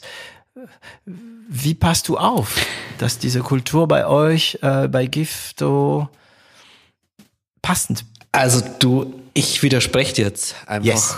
frech Jawohl. und sag, doch, das Management und in dem Fall, wir, wir sind fünf Leute im Management und in dem Fall sehe ich total es als absolut eine meiner wichtigsten Aufgaben, mhm. Hüter dieser Kultur zu sein. Und du hast dann schon das Richtige angesprochen, HR. Du brauchst dann, da waren wir am Anfang nicht gut, du brauchst dann Leute, die dazu passen. Also ja du brauchst dann Leute, die auch auf das Gleiche stehen und das ist dann gar nicht so leicht letztendlich zu finden und da muss man echt gut werden bei der Suche und die richtigen Fragen stellen und die richtigen Leute mhm. aussuchen. Aber dann, dann ist es gar nicht so schwer, ehrlicherweise. Und du musst das einfach vorleben. Mhm. Das geht nur so. Und ich wette, wenn ich gehen würde und ich bin absolut austauschbar, ich glaube, jeder gute wenn es ein richtig guter Manager ist, dann schafft es irgendwann austauschbar zu sein, weil dann hat er ein super Team geschaffen und ja. oh, bei GIF, ich habe so ein Riesenglück mit meinem Team. Ah, ich könnte gehen und klar, wenn jemand anders kommt, dann gibt es bestimmt eine andere Kultur, aber ich glaube schon, dass Oh Gott, noch ein Spruch, aber ja. den habe ich nicht mehr geplant. Aber der, die, meine Frau ist Hamburgerin, zu ihren Ehren quasi. Ach, dann grüßen wir ein der, paar Leute der, aus Hamburg, den wir hier kennen. Ich sage in diesem Podcast nie Gutes über Hamburg, um eine bestimmte Person zu nerven. also. Der Fisch fängt vom Kopf her zu stinken an. Ja, verstehst du? Ja, ja also das habe ich auch schon gehört, ja. Hm, hm. Das, das ist so. Und da bist, also ein guter Manager, der ist auch, der weiß, dass er für die Kultur und für das Wohl seiner Kollegen und Mitarbeiter absolut verantwortlich ist. Und woher, also zwei Fragen habe ich. Eine, die ich öfter stelle, die stelle ich später. Das heißt, also ich hoffe, ich vergesse nicht, äh, woher weißt du, dass jemand passt? Aber viel wichtiger, woher weißt du, dass du als CEO, Geschäftsführer, Hauptverantwortlicher, was auch immer man ist, auf den richtigen Weg bist. Auf den richtigen Weg, damit die Kultur, also eine gute Kultur, eine gute Ambiente und alles, was dazu gehört, äh, existiert. Wie weißt du, dass du auf dem richtigen Weg bist? Von ganz pragmatisch zu etwas abgehoben. Also heutzutage gibt es tatsächlich jetzt, wo wir so wenig im Büro sind, wir haben ein richtig cooles Tool, da gibt's verschiedene, unseres heißt Vox Collector und das stellt jeden Tag in Slack eine Frage, die du nur mit Ja oder Nein beantworten kannst und das ist total anonym. Voice Collector. ein Vox, Vox Collector. von Vox, von der Stimme, mhm. also V-O-X. Ja. Das sind so belgische Jungs. Mhm. Und das sind ganz praktische Fragen, wie findest du deinen Bürostuhl bequem? Ja oder nein? Mhm. Dann kriegst du am nächsten Tag, und das ist auch ganz transparent, kommt zur Auswertung. 93 Prozent haben auf die Frage, haben gesagt, ja, der Bürostuhl ist bequem. Und da, und das dann, da steckt so Psychologie dahinter und die können ganz viel, die stellen jeden Tag eine Frage und zum Schluss ergibt es so ein Bild und da sieht man dann schon, also da kann man sich helfen, mhm. erstens. Und zweitens, ich. Gehe ich gerne ins Büro? Gehe ich gerne ins Büro? Ich stelle mir einfach jeden Tag die Frage, mhm. hey, gehe ich gerne ins Büro? Und wenn ich da mal sage, boah, heute fällt es mir schwer, dann bin ich total sensibel, denk sofort nach, warum fällt es mir heute schwer? Und dann versuche ich dagegen zu steuern. Weil wenn es mir so geht, dann geht es wahrscheinlich meinen Kollegen schon fünf Tage vorher so. Mhm. Und dann, also das ist viel Arbeit da muss man nachdenken, da muss man dabei sein, da muss an den Leuten dran sein. Ähm, du musst dir mit Tools helfen. Das ist einfach harte, harte Arbeit zur Kultur zu pflegen. Mhm. Und das kommt auf gar keinen Fall von alleine. Mhm. War das deine Frage? Ja, also die, ja, also es ist die, also zumindest ist es die Antwort an, an eine der Frage für okay. mich, ähm, weil ja, also die Antwort lautet einfach ja so Transparenz und die richtigen Fragen stellen. Du äh, mit Tools, ne? Du ähm, du arbeitest, ja. also dieses Vox Collector, das kenne ich gar nicht. Ähm, und schon bei zehn Mitarbeiter, wie viel seid ihr jetzt bei GIF? 35. 35. Aber ich glaube schon bei ab zehn Mitarbeiter kann es so einen Sinn machen, ne? Hey, ganz ehrlich, ja. Weil, also so ein Tool, ne? Ähm, anonym, anonymer fast zu antworten, die Möglichkeit zu haben, anonym Kritik zu geben, das ist so wichtig, weißt? Ja. Ich will ja auch von niemandem verlangen, dass es einem ständig ins Gesicht sagt, mhm. weil das ist hart. Ja. Also das kann man bei GIF, das weiß ich und da stehe ich auch ein dafür, aber so ist doch das viel ja. angenehmer und für alle offensichtbar. Also ich doziere. Also es gibt Tools. Es ist interessant, weil ich, dozi ich doziere ähm, immer noch. Ich, ich kann das nicht lassen, weißt du. Als ich mich selbstständig gemacht habe damals, bevor ich Unternehmer wurde, ähm, da machst du das, womit du Geld verdienen kannst. Und wenn du aus dem Controlling ein bisschen kommst, ähm, kennst du dich mit Excel aus, kannst du unterrichten. Dann habe ich angefangen, viele Excel zu unterrichten und Word und, und, und. Und ähm, ich unterrichte heute noch. Und sagen wir mal so, meine Art zu unterrichten ist manchmal etwas polarisierend. Ähm, also nicht nur meine Art zu unterrichten, aber das ist ein, andere, ein anderes Thema. Und ich zum Beispiel verzichte auf kein Wortschatz. Ich will auf bestimmte Wortschätze nicht verzichten. Das bedeutet, ich bediene mich in alle möglichen Wortschatz. Englisch, Deutsch, vulgär, ähm, Snob, äh, Fremdwörter. Ich, ich will nicht verzichten, weil bestimmte Wörter aus bestimmte, also auch in den vulgären Wortschatz gibt's Wörter, die definieren besser, was man sagen will. Verdammte Scheiße. genau. Und natürlich lernt man mit der mit der Erfahrung, dass es Leute gibt, die aber durch bestimmte Ausdrücke, in dem Fall, äh, eine Blockade erleben, die blockieren. Das heißt, in dem Moment, wo, wo du zum Beispiel vulgäres Wortschatz benutzt oder Fremdwörter, dann machen die zu und der Inhalt spielt keine Rolle mehr, sondern nur die Form. Also fragt man sich, wie kann ich die Leute dazu bringen, mir zu sagen, Herr Trans, die Art, wie Sie unterrichten, das geht gar nicht. Ja? So, wie machst du das? Und ich habe meine Antwort gefunden. Am Anfang, wenn ich zum Beispiel an der Fachhochschule eine neue Gruppe von Studenten bekomme, sage ich das, was ich gerade gesagt habe. Ja, ich mache keine, ähm, äh, ich mache keine Gefangene, was mein Wortschatz angeht. Ähm, wenn jemand damit aber Probleme haben sollte, es gibt genug Trash-Mail, anonyme Möglichkeit, mich zu mailen und mich eine Mail zu schreiben, anonym, mit Trashmail oder was auch immer, und mir sagen, Herr Trans, wirklich, also ähm, ich habe da ein Problem, Sie benutzen zu viele Fremdwörter oder oder oder könnten Sie äh, also egal was eigentlich. Und so hatte ich das gelöst mit anonyme Mail. Siehst du? Das heißt, die Frage ähm, hat mich schon beschäftigt. Deswegen finde ich dieses Voice Vox Collector, das, das ist. Äh, und kannst du diese Fragen definieren oder ist das automatisch? Ja, also die die helfen dir, weil die haben ja, das sind zwei Brüder, die das gegründet haben und die haben auch, einer hat einen Psychologie-Hintergrund. Also da steckt schon mehr dahinter und die benchmarken dich auch gegen all ihre anderen Kunden. Mhm. Also du kriegst auch so Auswertungen, hey, äh, zur Unternehmenszufriedenheit, wie sind so die anderen mhm. Kunden, wie steht man da selber? Also, und einmal im Monat präsentieren die das auch dem ganzen Team ja. in unserem All-Hands-Meeting. Also ganz Transparenz ist da wichtig. Mhm.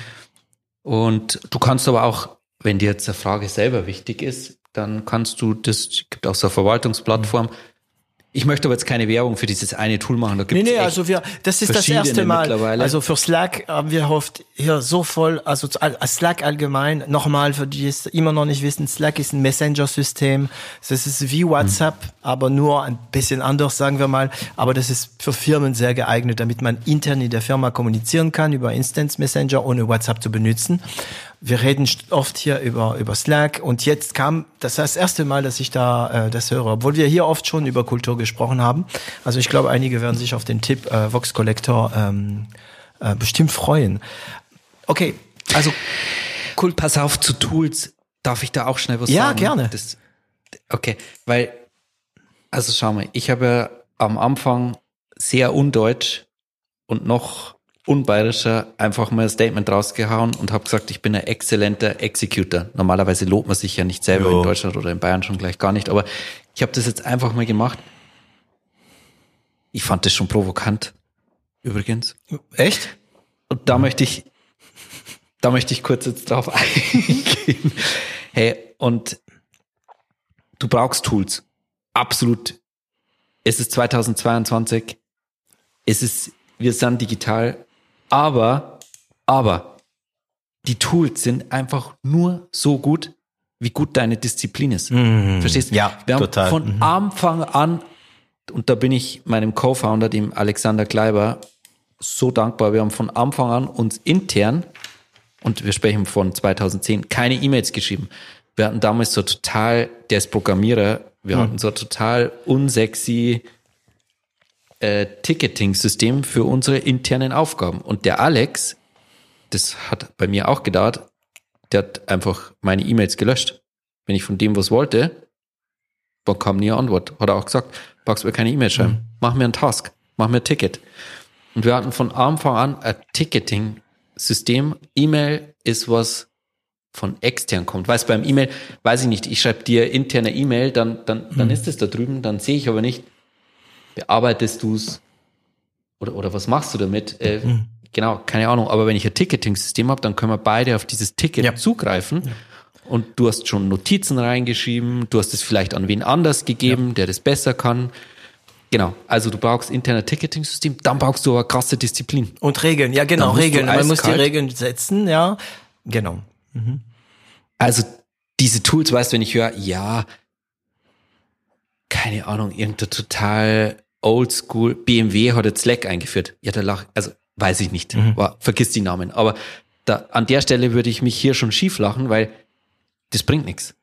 Die haben so viele andere Probleme, die müssen ganz, ganz, ganz, ganz woanders anfangen. Mhm. Also verstehst, nur so ein Tool hinzuschmeißen, das bringt gar mhm. nichts. Also die Disziplin dahinter, und das ist auch wieder so meine Aufgabe, das fällt auch bei mir in den Kulturbereich, mhm. diese Disziplin, dass wenn so ein Ticket geschrieben wird, dass das so verständlich geschrieben ist, dass ganz klar, dass ich es nicht wieder zurückschicken muss und sagen, hey, David, was meinst du jetzt? Vorbereitung auf den Podcast. Ja, was soll ich damit anfangen? Ja. Du musst mir schon genau sagen, was ich machen ja. muss. Und diese Disziplin und diese Kultur, das ist viel Arbeit. Das kann ich aber nur jedem raten, Tools zu nutzen, unbedingt. Und da sich aber ganz genau zu überlegen, was ist, was will ich damit erreichen? Mhm. Und wie kann ich es echt umsetzen? Und dann musst du es auch vorleben. Dann kannst du intern niemandem ja, und E-Mail schreiben. Also so wie der Alexander äh, das gemacht hat, irgendwie so knallhart. Knallhart. Welche E-Mail? Ich lese keine E-Mail, wenn es jetzt intern ist. Ah, ja, also es ist ja, es ist ja nicht meine Art, aber ähm, also knallhart kann man auf verschiedene Arten sein, sagen wir mal. Ja, wir ja. hatten das Thema demnächst. Das ist witzig, ne? Also bei uns ist ja klar, bei uns ist Slack, Asana, ähm, Excel, Outlook, ja, alles da. Ähm, aber bei Slack hatte ich einen ein, ein Entwickler, der mir diese Woche noch gesagt hat, du David, ähm, du und Anna habt mir gestern zweimal das gleiche geschrieben. Und dann wurde mir klar, stimmt ja, es gibt ja eine Regel bei uns, über Projekte wird nur in Slack in den Projektdiskussion äh, gesprochen. Man braucht ja nicht die, ja, man spricht die Leute nur einzeln, also eigentlich sehr selten einzeln, ne? außer äh, geh mal Kaffee trinken. Klar. Nee, geh mal Kaffee trinken gibt's bei uns auch eine Gruppe, die heißt Schneck. ähm, haben wir von einer Mitarbeiter, ehemalige Mitarbeiterin der Name von dieser Gruppe geerbt, Schneck, das ist der alberne Gruppe. Ähm, aber es gibt ja pro Projekt eine Gruppe, genau. Und das ist egal, welches Tool du benutzt. Also bei Projektmanagement kannst du äh, äh, welches auch immer, aber die Aufgaben müssen immer da drin gehen. Ja. Oder bei Ticketing habt ihr auch also Aufgaben und so weiter, ne? Mit Ticketing? Klar. Wir haben auch Asana mm. mittlerweile. Also mm. wir waren einer der ersten Asana-User. Ich habe noch mit den Asana-Gründern äh, tatsächlich zu tun gehabt, weil die ja gesagt haben, ihr seid aus Deutschland. Äh, Nein, wirklich? Also ja, das cool. ist ja, ja geil. Ja. ja. endlich mal habe ich so einer von dem Mikrofon. Also, also viele, die, ja, die war hier lustig. waren, äh, äh, benutzen Asana. Also so eine, sagen wir mal, eine, ja, es ist ein Projektmanagementsystem. Der, Task. Äh, ja, ja, genau. Und ähm, es gibt andere, ne? Trello. Damals und, war das noch nicht Damals war das noch nicht cool, aber der Alex hat gesagt, nee, nee, Asana, das ist es. Ja. Jetzt ist Jetzt es cool. ist es der Hammer. Ne? Ähm, ich musste es auch schon benutzen, also es ist echt. Ja. Arbeitet ihr auch nach Kanban, also to do doing done? Oder? Na klar. Ja. Also ich merke, bei uns ist das ein bisschen, also für große Webprojekte, also für Podcasts, so einfache Podcasts, wenn wir Podcasts für unsere Kunden machen, ähm, geht es mit To Do Doing Done. Aber wenn du so große Webprojekte haben, haben ja. wir drei oder vier verschiedene To-Do äh, Spalten, äh, weil es dann ja. zu komplex wird, ja. Ja. ja. Arbeitet ihr in diese Listen, in welche Liste, in welche Ansicht arbeitest du am liebsten? So Kalenderansicht, Listenansicht oder diese Kar Kartenansicht? Ich bin, ich bin total Listenfan. Liste, keine, ich ah, ich mag diese Liste. kleine Karten, das ist ja cool. Ich brauche To-Do-Liste 1, 2, 3, 4, 5. Ich brauche in einem Meeting so eine Agenda. Ich brauche so, oh Gott, das ist so ganz deutsch, die ich, ja, ich muss die Agenda abarbeiten. Aha, okay. Das ist für mich also, ein gutes Meeting. Listentyp. so, so, ein Listentyp. Jo, also, wir sind schon wieder geschmetterlingt. Ähm, wir kommen zurück zu der Straße. Und zwar ähm, die Anfänge Anfang von GIF, GIF, weil wir haben das die Gründung von GIF noch gar nicht angesprochen. Ähm, wir müssen auch über den Exit und über nochmal ein Exit sprechen. Ne? Also ähm, von oh, der ist viel spannender. In 2018 ähm, die Höhen und Tiefen in GIF. Also wie kam es zu GIF? G I V V E. Danke. Der also Christoph Pietsch kam daher, hat gesagt, Bonaju, überall einlösbarer Geschenkgutschein. Und dann haben wir das, dann haben wir erstmal, wir hatten da echt keine Ahnung. Dann haben wir gesagt, ja, wir rufen mal eine Bank an, ob wir bei denen jetzt da so Prepaid-Kreditkarten kaufen können. Wir rufen eine Bank an, also geil. Wir, ja, ja. Genau, 2010. Also ist auch was anderes wie heute. Und dann haben uns, also da gab es nur Absagen bis wir dann irgendwann eine E-Mail zu Mastercard in New York geschrieben haben und gesagt haben, ähm, wir wollen eure Karten verkaufen. Mhm. Schön langsam, aber nicht mehr, weil wir finden niemanden, der das mit uns machen will. Mhm. Und dann haben die gesagt, ihr seid in Deutschland, gar kein Problem. Da gibt's zwei Möglichkeiten. Das eine war so. Also Vorbereitung traf auf Gelegenheit. Ach Gott. aber wie? Und dann? Eine Zwei-Mann-Bude hier in der Maximilianstraße mit Banklizenz auf den Bahamas oder irgend sowas. Mhm. Und die andere Möglichkeit war damals Wirecard in Aschheim und damals, genau zu der Zeit war Wirecard in der Presse, weil die Acquiring, also Bezahlannahme, also wenn du im Internet was kaufst, dann brauchst du jemanden, der das abwickelt, mhm. das ist ein Acquirer. Und Wirecard ist damals groß geworden, weil sie das Acquiring für Gaming und Adult mhm. Übersetzung für die Porno mhm. Gemacht haben, weil das die anderen Banken halt einfach Teil, nicht machen teilweise wollten. Teilweise nicht durften auch, ne? Mhm. Durften, mhm. genau. Und dann hatten wir die Möglichkeit zwischen Banklizenz auf Bahamas oder Gaming und Adult Anbieter. Und dann haben wir uns damals für die Wirecard entschieden und für die Wirecard waren wir dann der erste Prepaid Card Program Manager, so nennt man das, ein Program Manager, mhm. also so ein Kartenprogramm. Ja, und das war Wahnsinn, weil, also ich habe ja Riesenglück mit meinem CTO, der Alexander Kleiber, der ist einfach krasse Koryphäe. Und der hat dann, die Wirecard hat uns, die hatten nichts. Vor- und Nachteil. Vorteil ganz klar, der Alex konnte diese Schnittstellen, die er entwickelt hat, die hat die Wirecard danach auch noch lang weiter benutzt. Aber das waren halt dann, also das hat halt dann auch zu uns super gut gepasst. Mhm. Also so ging's los. Das heißt, wenn ich das gut verstehe, wenn ich äh, so eine Art, das ist ein Bezahlmittel, ja. ähm, haben will, also wenn ich eine gute Idee habe und möchte ja. ein Bezahlmittel für meine Kunden anbieten, wofür auch immer, ähm, also ein dediziertes Bezahlmittel. Dann, gut, theoretisch kann ich eine Bank gründen. Ein bisschen komplizierter. aber so jemand hatten wir hier schon, okay. hier hatten wir so jemand schon im Podcast. Oder ich arbeite mit einer Bank, aber in Deutschland damals Ja. hat es keiner gemacht. Korrekt. Oder, und es gab diese kleine Firma mit Bank auf die Bahamas. Oder Wirecard. Korrekt. Das waren die einzige Player. Das heißt, ich bekomme eine Karte, aber dahin eigentlich ist meine Karte nur, Ja. ich, ich, also die ganze Bezahlabwicklung macht Wirecard. Ja, pass auf. Nein, Ah, die Bank ist der Issuer, die gibt dir quasi die Lizenz und hat die Verpflichtung, auf das Geld gut aufzupassen. Und die Abwechslung macht ein sogenannter Prozessor. Ähm, also wenn du die Karte ins Gerät steckst oder, oder genau, dann kommt so eine Anfrage und das läuft über einen sogenannten Prozessor. Da gibt's ein paar so weltweit. Bei uns ist es GPS, die sitzen in London. Ähm, und da brauchst du auch Schnittstellen hin. Und dann brauchst du noch einen Kartenproduzenten. Dann hast du das aber schon. Also du brauchst entweder die eigene Bank oder eine Banklizenz. Mhm. Du brauchst den Prozessor und du brauchst den Kartenhersteller. Mhm. Und alles und ein ein Scheme halt Mastercard oder Visa oder genau. Okay. Ich glaube, das, Aber da war noch nicht Give. Das war noch die alte das war Bonner Ja. Give, Give. Mhm. Und habt, Damals war es noch Bonner. Ja, genau. Und dann, das war ja B2C. Mhm.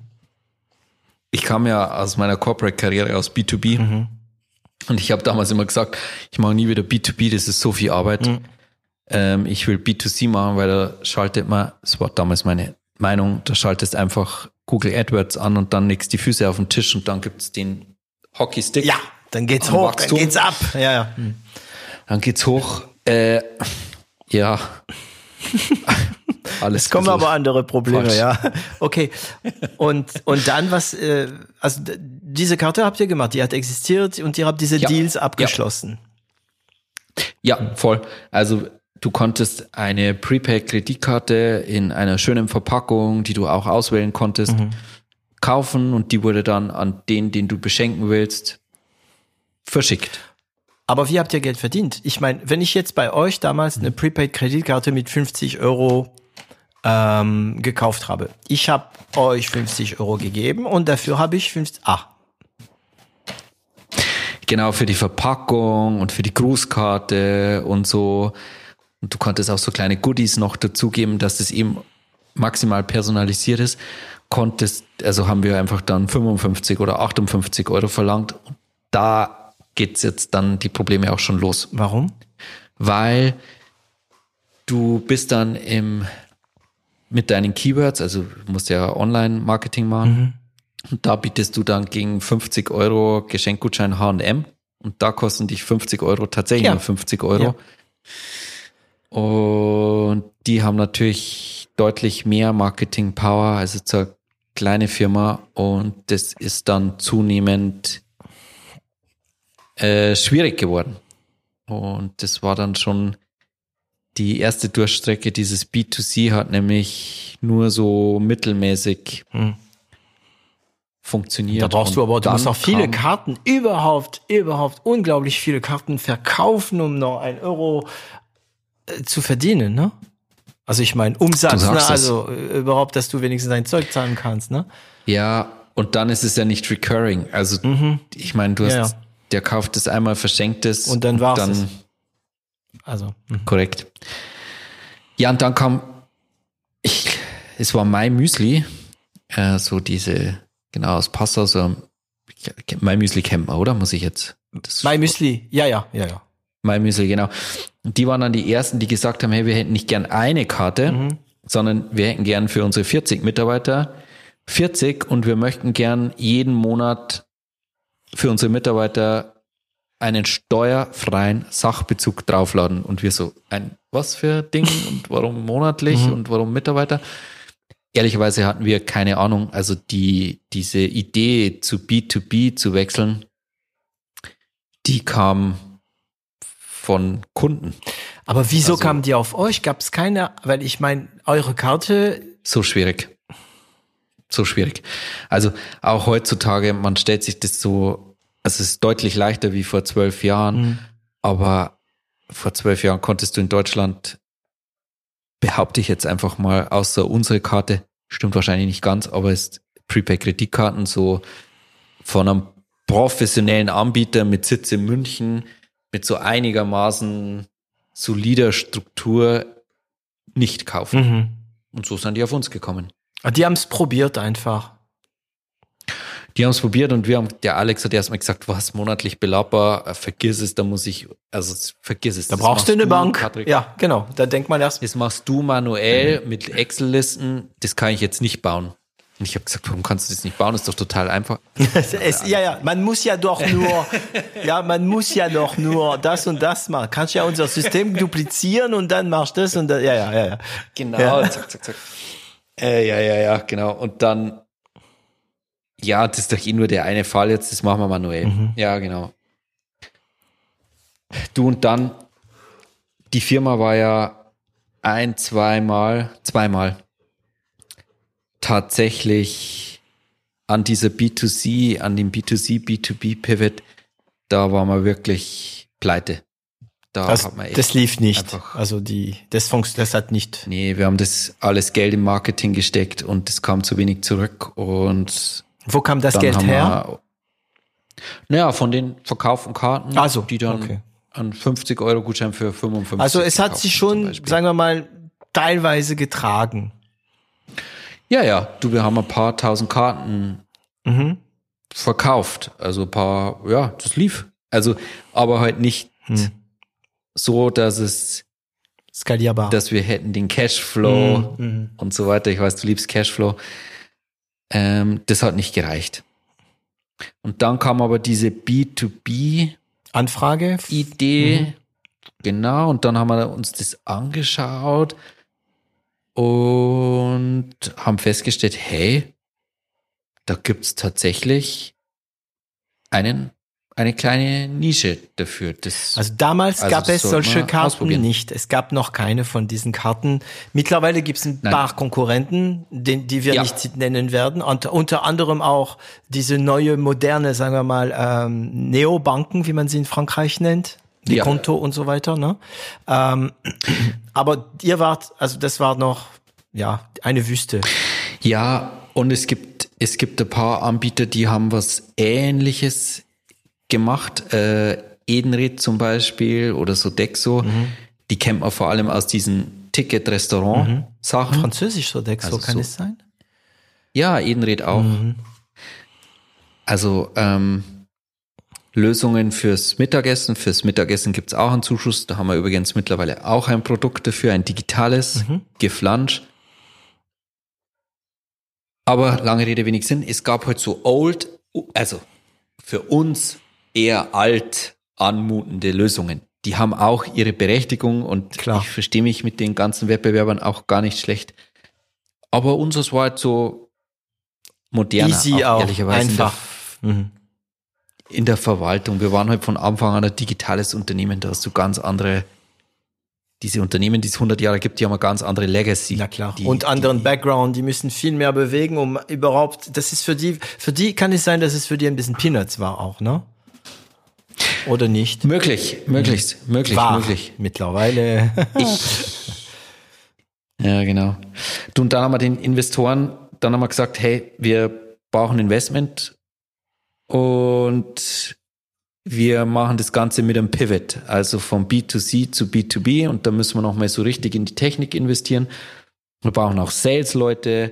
Ah, das war eigentlich wir gut. bauen die Firma. Ja, also ihr habt, ihr habt wahrscheinlich schon damals wahrgenommen, dass Zeit ist für einen Orient also ähm, Richtungswechsel und das war eigentlich hat euch My Müsli äh, der Pivot, äh, Pivot, wie du sagst, der Pivot ähm, geschenkt irgendwie, ne? Also die, die sagen wir mal, die Idee. Ja. Hm, okay. Dieses, Spon die, äh, dieses ja. Podcast wird diese Woche von My Müsli gesponsert. Ich habe denen das nie gesagt. Jetzt wissen Vielleicht die's. müsste ich das an irgendeiner Stelle, die Katze raus. irgendeiner Stelle mal nachholen. Ja. Du und äh, zum Pivot, da kann man definitiv wieder mal sagen, total naiv. Ich dachte einfach, ja gut, dann machen wir B2B. Äh, oh Gott, ich weiß gar nicht, wo ich anfangen soll. Okay. Also da ist alles kaputt gegangen. Wann war das? 2000? 13. 13. Also drei Jahre, drei bis vier Jahre nach der äh, äh, ersten Gründung. Das heißt, die Idee war, diese Karte zu machen. Eine Karte, also das, was ihr jetzt habt eigentlich, ne? Ähm, eine, eine Prepaid-Karte, ich wollte sagen Kreditkarte, aber ist es nicht, dürft ihr ja wahrscheinlich nicht, ne? Natürlich, das ist ein großer Unterschied. Ihr dürft nur Geld ausgeben, was schon da ist und keine Kredit anbieten, das dürfen nur Banken, ne? Ähm, ja, nein? Ja, der Begriff Bank hat sich sehr. Hat sich ja, also dürfen nur Banken, bin ich mir jetzt nicht ganz sicher. Aber ja, gewisse, bei uns ist es Prepaid. Genau. Also da habt ihr. Ich möchte nur niemanden entmutigen, wenn jemand Kreditgeschäft machen will, bin ich mir nicht sicher, ob er wirklich eine Banklizenz. Also lieber Zuhörer, der du Kreditgeschäft machen willst, lass dich vom David nicht verunsichern. ich glaube, es geht auch ohne Bank. und, und dann habt ihr die Idee gehabt und du hast gesagt, wir müssen Investoren suchen. Also, also ihr wart schon jetzt wieder in Kampfmodus, ne? Äh, neue Idee oder wart ihr mehr in, ha, ich weiß nicht so, weil jetzt habe ich das Gefühl, ihr wart nicht so ganz sicher.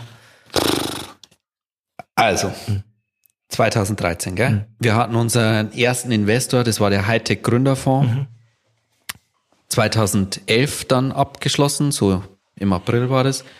Und dann ist uns einfach dann haben wir noch ein oder zwei Business Angels dazu gefunden und dann ist uns aber 2013 war wirklich, hat der heute Gründerfonds auch gesagt, hey, Freunde. Keine Bridge, nee, nichts. Das, mhm. äh, das war dann schon, das wäre schon die zweite oder dritte Bridge gewesen, genau. Mhm. Äh, so, Ende. Und der Alex, jetzt wird's noch komplizierter. Mhm. Wir waren dann schon drei Gründer, der Christoph, der Alex und ich. Und der Christoph hat den Alex mitgebracht. Und der Alex und ich. Alex ist der Technik, technisches Genie. CTO, ne? mit dem ich jetzt seit zwölf Jahren arbeite. Wir haben schon beim ersten Treffen gesagt, vergiss es. Keine sechs Wochen arbeiten wir zusammen. Wir sind einfach, da gibt's keine, es gibt keine Basis. Okay. Und zwölf, Jahre, Jahre später. später. Mhm. Und 2013, genau mit dem Rücken an der Wand, als so Strategie der Pivot, mit dem nochmal auch Investoren einsammeln. Das ist uns dann auch gelungen. Das war eine siebenstellige Runde. Für die Pivot, für das, also das heißt. Für den Pivot. Moment, nochmal kurz äh, innehalten. Ihr hattet eine Firma mit Investition, mit mehrere Bridge, also nach, nach, Nachschub, ne, Geldnachschub, die irgendwie kurz vor der Pleite war, also hat nicht funktioniert. Und dann habt ihr trotzdem gesagt, okay, wir machen Pivot, wir brauchen mehr Kohle. Und aber wie, ja. wie geht das? Also ich meine, so klingt es natürlich, aber es hat funktioniert. Also er muss da was dran sein. Also wieso hat es geklappt? Ja. Ja, wieso nicht? okay, aber nee, was habt ist doch ist doch voll logisch. Ich ich also ich verstehe so ein bisschen deine Frage. Mhm andererseits auch nicht. Also das ist halt, wir sind da voll dahinter gestanden. Und genau. ich sag nochmal, das, was ich vorher gesagt habe, Skin in the Game. Der Alex und ich, wir hatten damals schon drei Jahre, der Christoph auch, drei Jahre unseres Lebens investiert. Hey, da willst du wissen, ich wollte unbedingt wissen, wie das, mhm. wie das weitergeht. Ich, also, ich wollte einfach, weißt, beim, beim Wandern oder so, du willst einfach über die nächsten Hügel willst du noch schauen, ob du vielleicht da schon den Gipfel siehst. Mhm. Klar, siehst ihn dann nicht. Es ist erst hinter dem zwölften Hügel, ist egal. Ja, aber bei jedem Hügel glaubst du danach, danach. Hm. Aber mir kommt es so vor, als ob die Investoren waren, also die, die Investoren in, den, in der neuen Karte, in der GIF, das waren das teilweise die gleichen wie die alten Investoren? Ja, und die Alten sagen dann natürlich, hey, wenn du einen neuen bringst, machen wir auch wieder mit. Genau. Das heißt, die haben eigentlich wahrgenommen, die alte Idee war nicht so gut, aber das Team ist Bombe. Weil sie skin the game. Weil das, so, das wäre die Erklärung, warum sie nochmal in euch investiert haben. Jetzt wart, es, es bleibt spannend. Mhm. Das Team ist Bombe. Ja, nein. Mit diesem Pivot nachdem wir es unterschrieben haben, hat uns der Christoph, dem Alex und mir eröffnet, mhm. Christoph, Verbindungselement zwischen Alex und mir. Bitte Christoph Pitch. Ganz mhm. kurz mit, mitdenken. Mhm. Hat er gesagt, hey, und wisst du was, an der Stelle steige ich aus. Ups. Mhm. Buh. Ja, für die Investoren ein totaler Schock, für den Alex und mich, wir haben uns angeschaut, mhm. so, äh, du und ich jetzt, wir sollen übrig bleiben? Also, äh, nee, das, also, wir hatten aber dann dieses siebenstellige Investment. Mhm. Ähm, also da haben wir dann echt. Das heißt, ihr hattet ein, eine zugesagte siebenstellige Investment, der womöglich sehr am Team verbunden war. Klar. Und der Chris Pitch sagt, äh, nee. Was war die Spezialität von Chris im Team? Ja, und jetzt kommt Riesenlearning. Wir haben an der gleichen Uni studiert und wir waren eigentlich ziemlich homogen. Mm. Und als der Christoph, wir dachten immer, wir brauchen diese Homogenität im Team. Und erst als der Christoph weg war und der Alex und ich, was ich schon gesagt habe, ich hoffe, es kommt raus, ich schätze ihn sehr. Mhm. Ich, sonst arbeitet man niemand mit niemandem zwölf Jahre, aber am Anfang war es echt, wir mussten erst finden, dass wir gleiche Werte haben. Aber zurück zum Punkt, die, es ist, jetzt habe ich den Punkt verloren. Verdammt. Also du wolltest, also ich hatte die Frage gestellt, ähm, warum, also äh, was die genaue Aufgabe war, was die Spezialität von Chris war. Ah, Homogenität, genau. Homogenität. Oh, vielen Dank, du hast mich gerettet. Gerne. Danke für die Ja, Rettung. du, was du erzählst, ist interessant, also bleibe ich ja am Ball, weißt du. ja. Also, genau. Du hast mich gerettet. Okay. Hast eine Rettung, gut. Der, diese Homogenität, die ist ganz schlecht. Du brauchst ein heterogenes Team, so wie den Alex und mich, die wirklich total unterschiedlich sind. Ich verstehe immer noch nicht, was der Alex den ganzen Tag macht. Und der Alex will auf gar keinen Fall wissen, was ich den ganzen Tag mache. Ich mache mhm. Lobbyarbeit, kümmere mich um unsere Muttergesellschaft und so, in Frankreich übrigens. Mhm. Der hat, also du brauchst ein heterogenes Team und unsere Performance, das war jetzt nicht, weil der Christoph irgendwie schlecht gewesen wäre, nein, gar nicht. Aber wir haben uns eher behindert. Mhm. Weil ihr ja die gleiche Fähigkeiten ja. hattet, sozusagen. Okay. Absolut. Aber was haben die, was haben die Sponsoren, was haben die Investoren gesagt? Boah, die waren not amused. Not amused. not amused. Ja, weil wenn man den Podcast mit, ähm, äh, mit, mit äh, Daniel Wild hört, ähm, über Investition, Investition, er sagt ja oft, das Team ist halt, ja. Absolut. Absolut. Ganz richtig. Siebenstellig? Das, wie viel? Also Siebenstellig? Knapp über eine Million. Knapp über eine Million. Für wie viel Prozent? Gerade so, dass es siebenstellig okay. ist. Und wie viel Prozent? Boah, die Prozent weiß ich weißt gar nicht mehr, aber ich hatte, also da lässt du natürlich, also Pleite, Pivot. Mm, mm. Aber trotzdem noch mal eine Million bekommen, ne? Okay, also eine Million, das heißt die Möglichkeit, diese neue Idee, die ja eh so einfach ist, anzugehen. Und ähm, Chris geht weg. Äh, Investoren nicht wirklich zufrieden. Haben die trotzdem gesagt, Banco, wir machen mit? Oder? Nee, der hat das gesagt, nachdem unterschrieben war. Okay, das heißt, und im Vertrag was war natürlich nicht für die Investoren, hm. nein. Und was für die Investoren natürlich, damit hat er das Leben vom Alex und mir auch extrem erschwert, weil hm die Investoren sich natürlich zu Recht total verarscht gefühlt haben. Also mhm. das waren dann so 2013 bis 2015, 16. Wow, das waren die härtesten Jahre jemals in meinem Berufsleben. Mhm.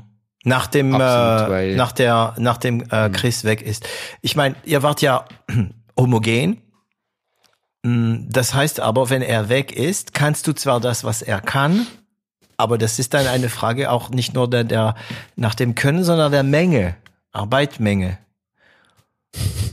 Und es war eine Arbeit, was dir der Alex, äh, der CTG, ich nenne das lieber CTG, weil O, also äh, äh, T, G wie Genius, ähm, Technical ja, Genius, absolut. was der die nicht abnehmen ja. konnte, oder? Ja. Okay. Ja, ja. Deswegen waren diese Jahre so schwer. Und 2011 ist unser erstes Kind, unsere Tochter, geboren. Also. genau. Das auch noch. Ja, wenn schon, denn schon, ne? Das heißt, eigentlich guckst du ja, nicht hey. immer hinter den nächsten Hügel. Du baust noch Hügel vor dir, die du dann noch mal besteigern sollst, ne? Du, da waren, also, das waren so harte Jahre, da waren echt immer wieder mal Situationen dabei, wo ich privat mit meiner EC-Karte am Geldautomaten kein Geld gekriegt habe. Weil wir halt, oh. der Alex und ich, wir waren immer die Ersten, die sich keine Gehälter gezahlt haben. Wir wollten halt immer, dass die Siehst du, da, da brauche ich, da brauche ich einen Wortschatzwechsel. Da, für sowas, wenn ich sowas höre, brauche ich muss den Wortschatz wechseln. Alter. Alter. Mhm. Siebenstellige Investition. Voll in ein Startup und du zitterst vor der Bankautomat. Alter, ich kenne das. aber Kinder du, zu Hause. ich habe das gehabt vor, also es ist jetzt schon lange zurück und ich will nie wieder dahin, dass du, dass du, ich, ich kenne das von früher, ne? Also vor, das also war vor 20 Jahren oder mehr, sogar länger. Du, du, also ich, ich glaube, es gibt Leute, die hören ja, die kennen das nicht. Du gehst zum Beispiel tanken, ach tanken. Hm? Du gehst tanken. Oh, tanken ist eine Katastrophe da. Du gibst ja. deine Karte und du hast keine Ahnung ob es durchkommt oder nicht. Ja, kenne ich. Kenne ich. Ähm, wow, okay, das heißt, ich mach mal wieder die Bühne. Investoren, äh, nach der Investition, wir sind alles in der gleichen Phase, ne? Äh, Chris geht weg, viel mehr Arbeit, eine Aufgabe, die wahrscheinlich viel schwieriger war, als ihr euch das äh, vorgestellt hattet.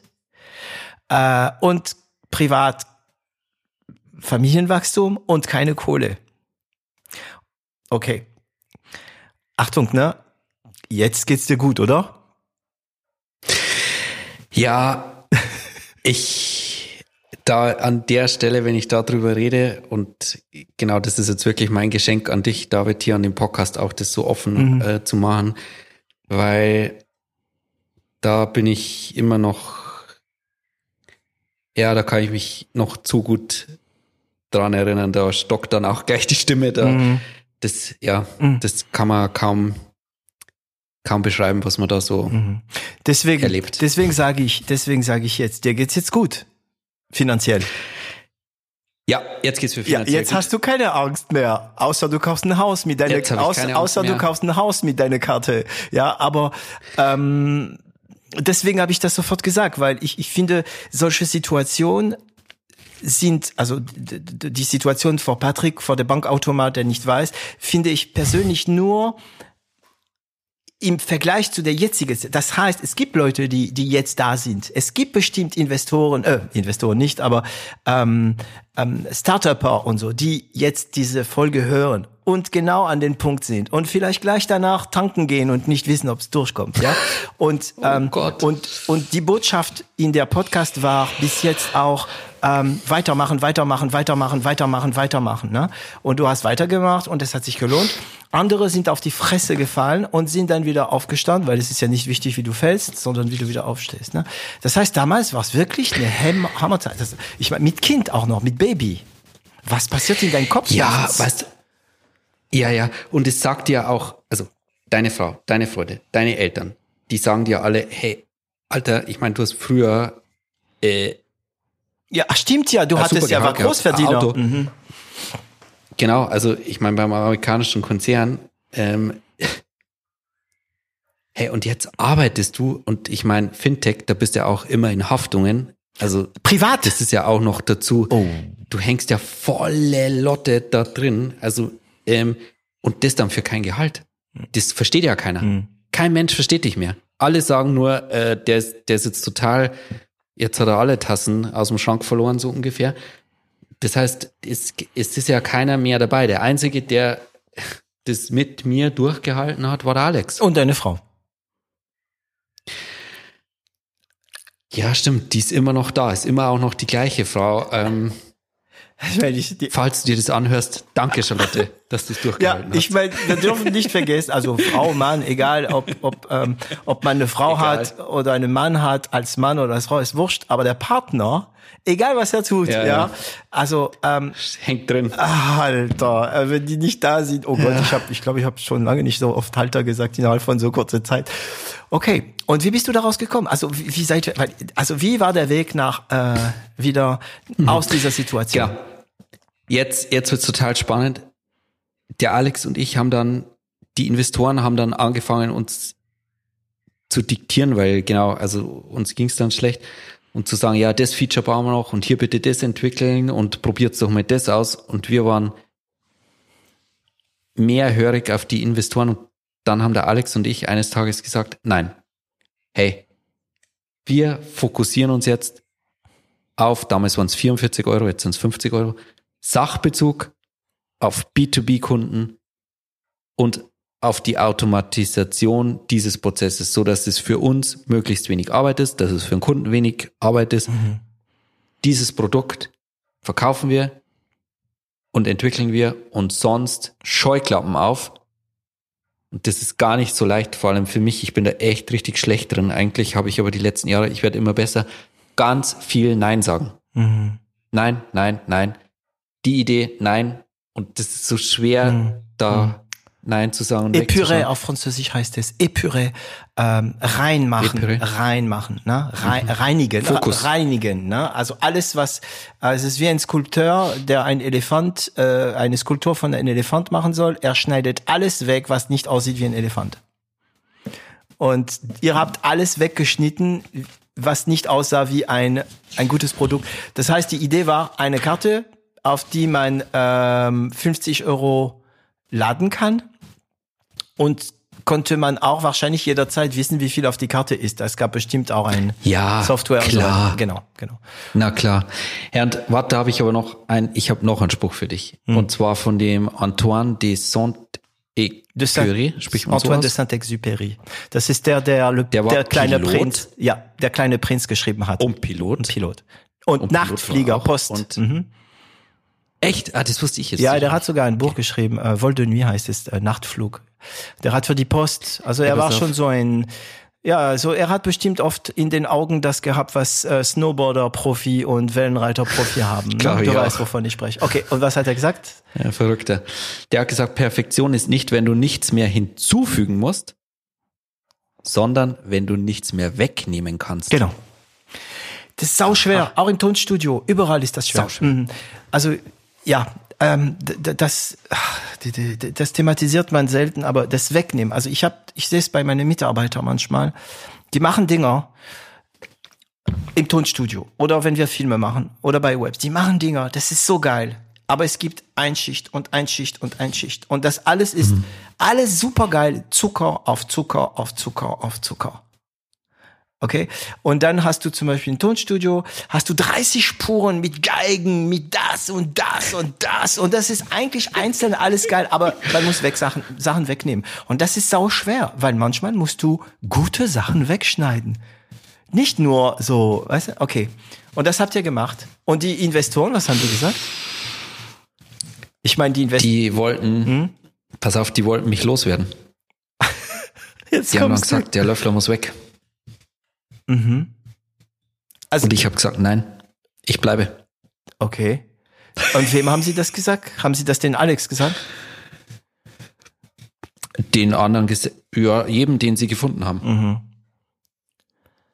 Okay. Wie lange? Also ich habe mich dann auch noch, auch noch, also es gab einen der Gesellschafter, der da extrem Druck gemacht hat und gesagt, hey, so, dass die jetzt sind die total verrückt ähm, oder der Löffler ist verrückt der muss jetzt weg. Also ich hatte dann auch noch die Gesellschafter gegen mich. Ich, es gab aber auch coole Gesellschafter, nämlich der Thorsten Klein, mhm. der Andreas Berninger, mhm. Stefan Siegner. Ja. Gab es echt ein paar richtig coole und die haben dann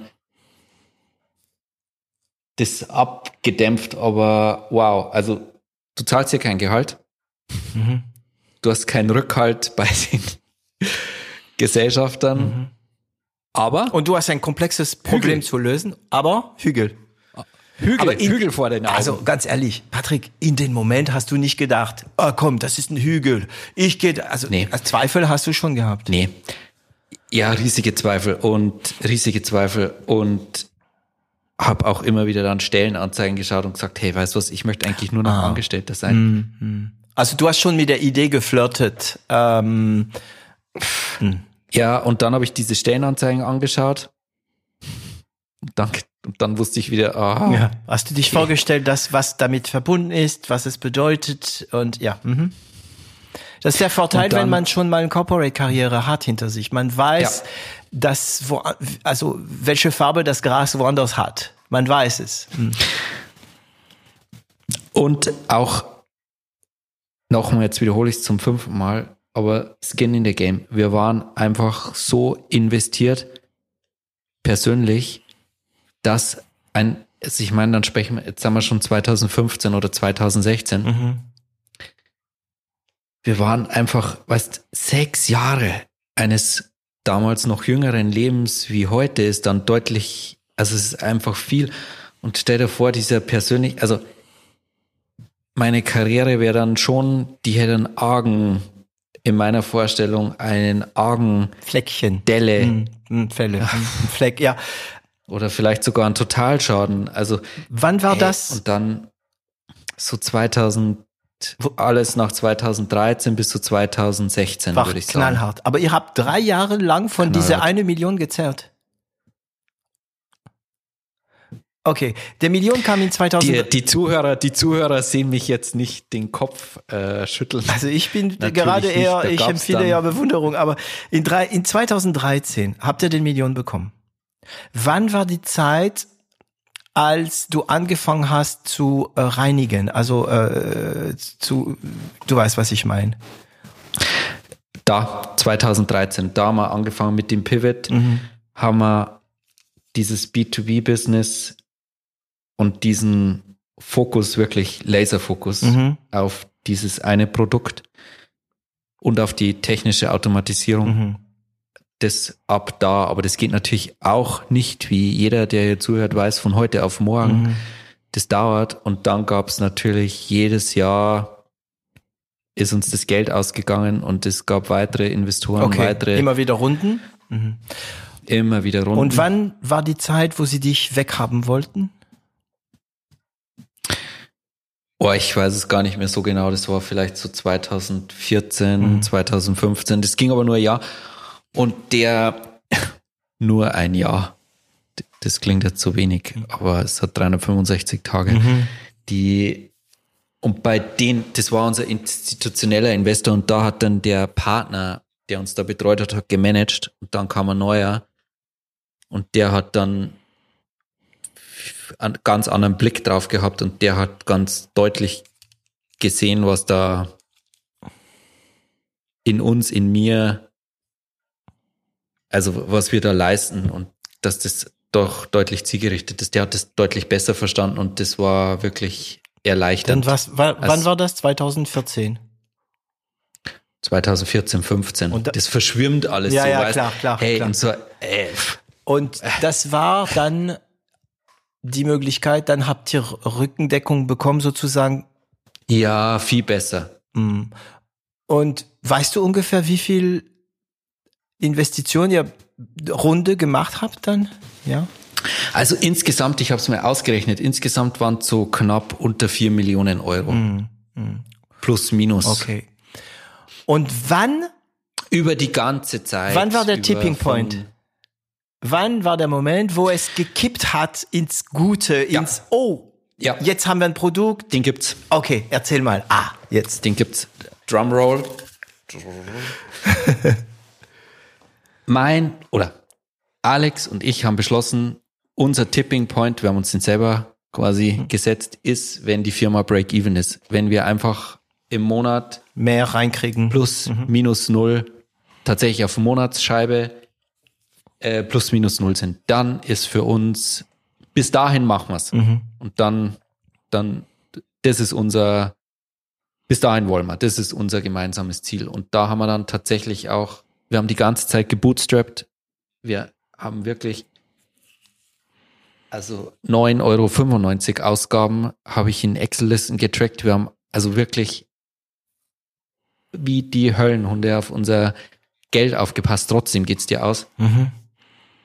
Und wir haben, also jeder einzelnen Karte bin ich hinterhergelaufen und mit den Zähnen, jeden Kunde, Kunde mit den Zähnen geholt. Mhm.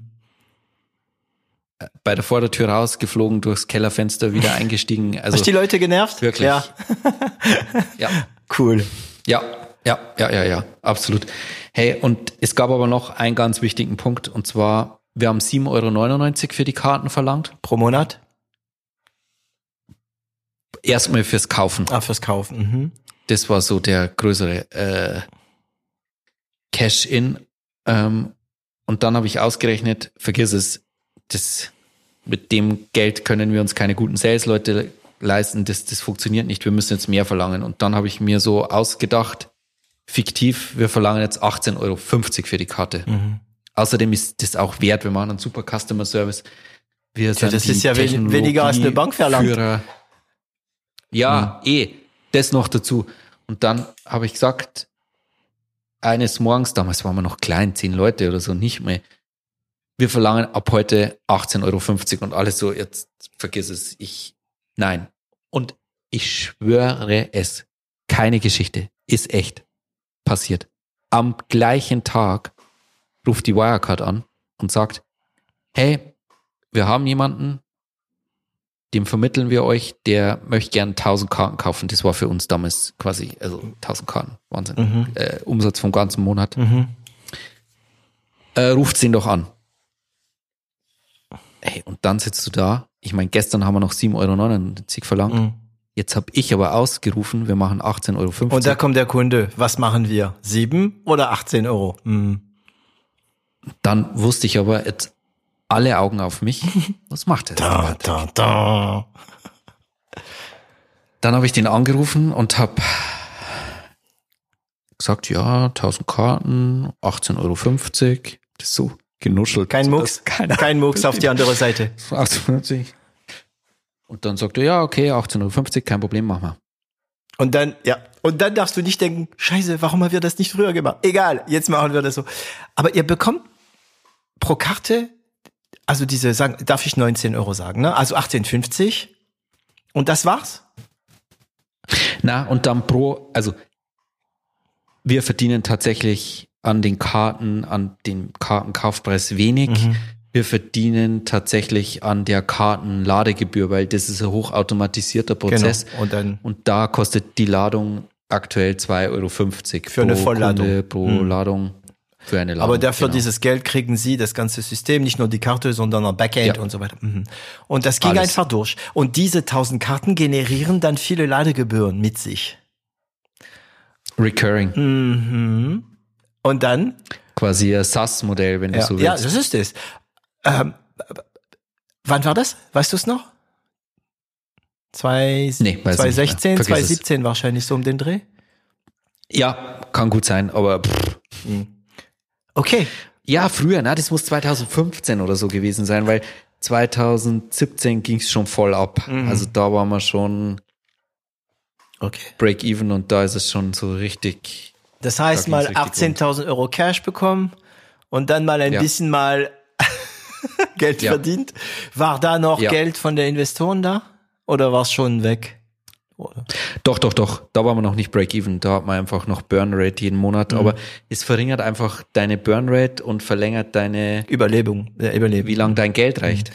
Weißt ja. du, du, das sind ja die zwei Zahlen, die du am Tag zwölfmal anschaust. Ah, du solltest mal. Wie lange reicht das Geld noch? Wie lange reicht das Geld noch? Weil du bist dann jetzt diese Phase hast du hinter dir, ne? Aber ähm, du solltest mal die Folge mit Daniel Wild hören, falls du es äh, noch nicht gemacht hast. Und zwar diese mit, okay. mit Gott mit Gott und die Welt, äh, über Gott und die Welt mit Daniel Wild, weil dann geht's, in okay. der Folge geht es viel um Investition, Burning Rate, Team und so weiter. Das ist ein kurzes Format, das ist ein Stündchen. Und dann schreibst du mir mal ähm, per WhatsApp ähm, ein Abgemacht. paar Stichwörter, weil ähm, gut, vielleicht hättest du diese Folge vor sechs Jahren hören sollen.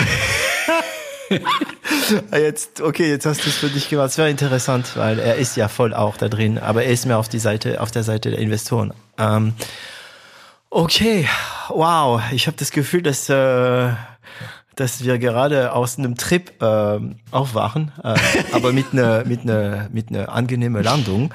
Ähm, das heißt, ab der Moment erstmal ging das los mit diesen ersten Großkunde, sagen wir mal?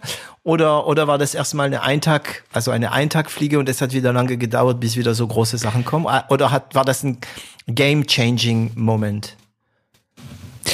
Das war schon, also der Kunde ja, aber vor allem pricing-mäßig hat es die komplette, also das hat alles ermöglicht, muss man ehrlicherweise sagen, sonst mhm gäb's uns auch nicht mehr. Einfach dieser Mut, du hast ein gutes Produkt, dann verlang auch einen ordentlichen Preis dafür. Mhm. Das kann ich echt jedem empfehlen. Mhm. Also keine Angst vor, du, vor, vor einem guten Preis, weil du willst ja auch was, was anbieten. Und wir haben uns auch schon mal unterhalten über Rabatt und da gefällt mir deine Einstellung total gut. Klar kann man Rabatt geben, aber dann gibt's halt weniger Leistung. Du, also, das logisch, ist nicht meine du, Einstellung, die habe ich, die hab ich geklaut von Tilo Bono schon wieder. Rabatt ja, ist schau, eine Stadt ist in Marokko. Ja. ja, genau. Aber das ist nicht immer einfach. Es, ah, wir hatten uns schon lange hier nicht über Preis unterhalten. Ähm, äh, äh, es ist nicht immer einfach, weil, also im Nachhinein, ja, wenn ich jetzt deine Situation betrachte, im Nachhinein denke ich, ey, äh, pff, ich meine, 18 Euro für eine Karte, die so viel kann, äh, das wird in B2B eigentlich nichts ändern. Ne? So, aber wenn du in der Situation bist und den, du hast den Hügel vor dir, ne? wenn du dann hinter dem Hügel bist, merkst du, oh, so hoch war das nicht. Ne? Aber ähm, manchmal denkst du, ja klar, bei 8 Euro, also 7, wie, war, wie war der alte Preis, 97? 99. 7, ja, 8 Euro. Bei 8 Euro ähm, kriegen wir den Auftrag sicher und ja, und dann, aber da muss man einfach die Eier haben und sagen, okay, 18. Und dann, dann ging's los und dann habt ihr dann, wie habt ihr die Karte überhaupt verkauft? Also ich meine, der Kunde kam über Wirecard. Wie seid ihr dann an Kunden gekommen? Oh Gott.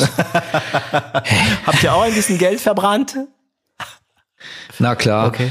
Und irgendwann kam dann, wir haben uns irgendwann, der ist immer noch mein Kollege, den Adrian geleistet, der war schon, der kannte die Branche, der hat schon bei verschiedenen Marktbegleitern gearbeitet und dem ist auch viel zu verdanken. Mhm. Da haben wir gemeinsam extrem viel auch beim Marketing in Automatisation investiert. Wir haben dann ein gutes CRM, ein gutes Customer Relationship Management Tool uns geholt. Wir haben dann Welches? echt mal untersucht, hey, wir haben jetzt Salesforce, weil mhm. das kann ich nicht jedem empfehlen, aber das kann man halt gut mit, das hat die besten Schnittstellen ja. zu Google AdWords und also Salesforce. Ja, ne? du, wir haben Customer, wir haben Customer Acquisition Costs gehabt am Anfang von 250 Euro. Was?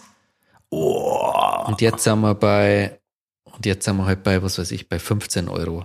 Okay, das heißt, die Karte, fest, die, okay, das heißt, die Karte zahlt, könnt, man könnte sagen, die Karte zahlt äh, die äh, Acquisition. Aber die Karte kostet so ungefähr, ja auch, was kostet so eine Karte?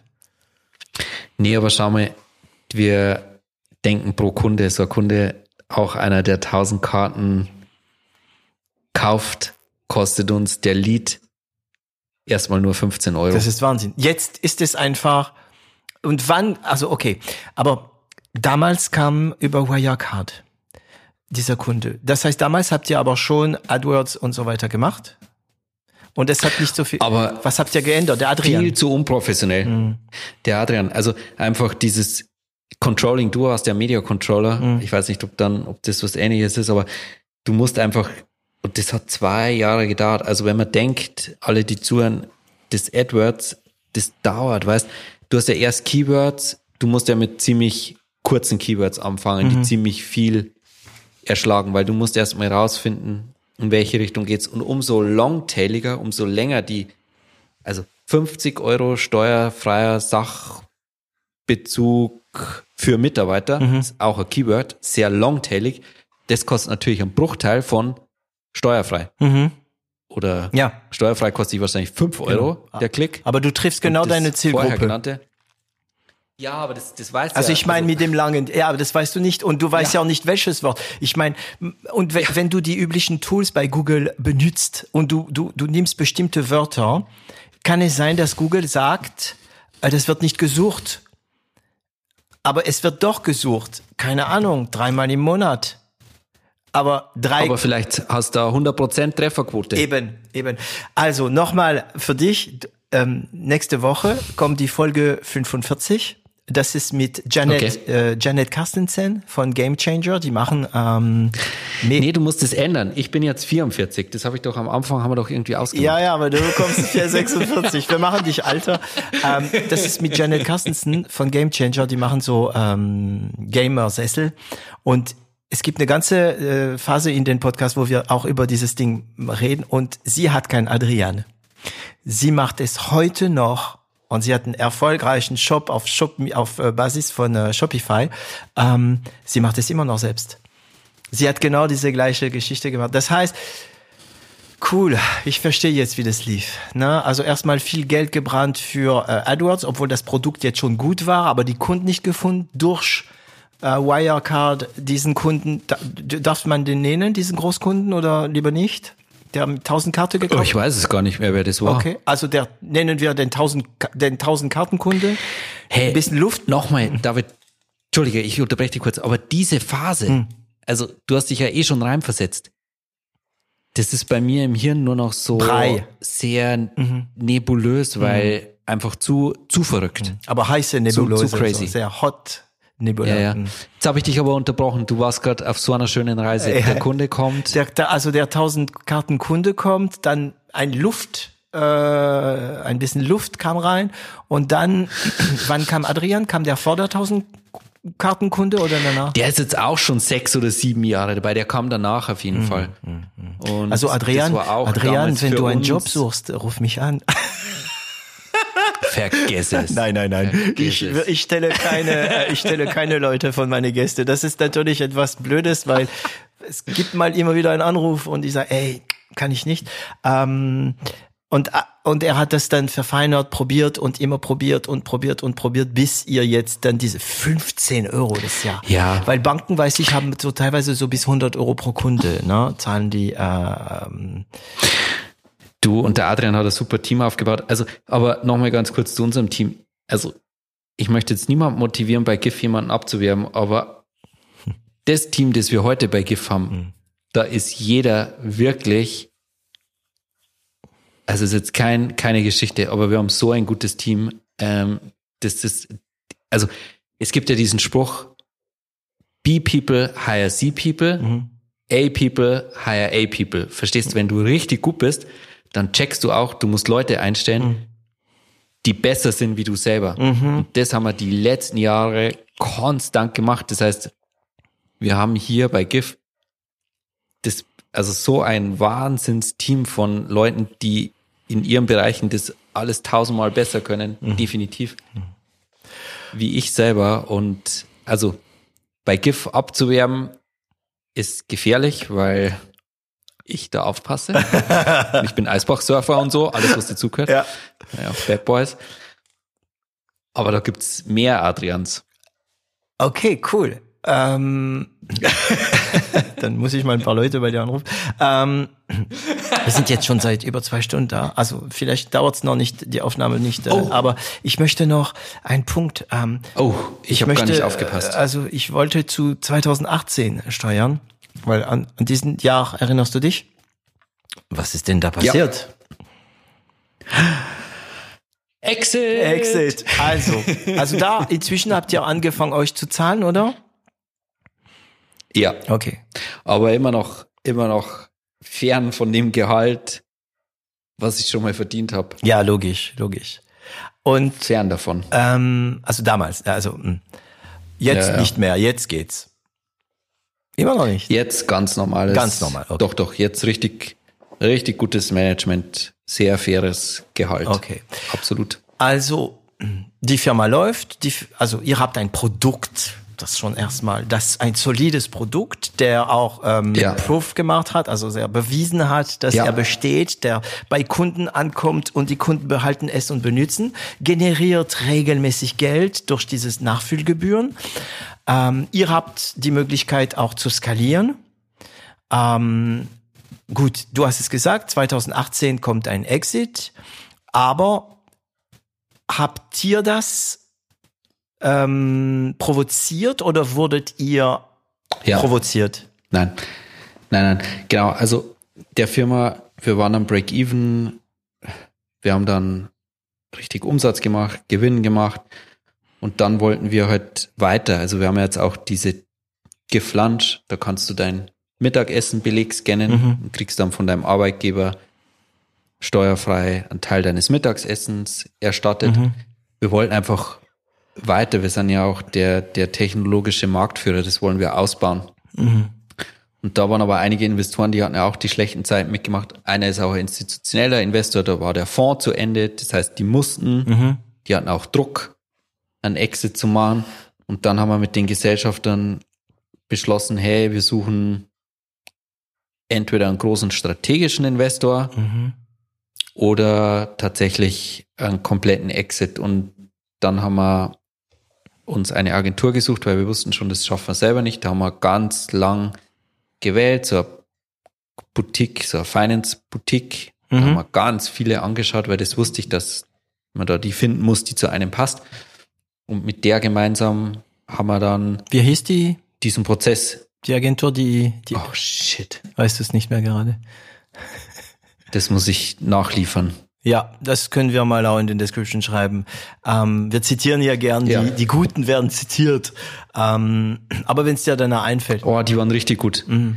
Aber das, weißt, die kann ich auch empfehlen für so einen ersten Start, aber du musst die finden, die zu dir passt. Also nur weil die für uns gut war, Mhm.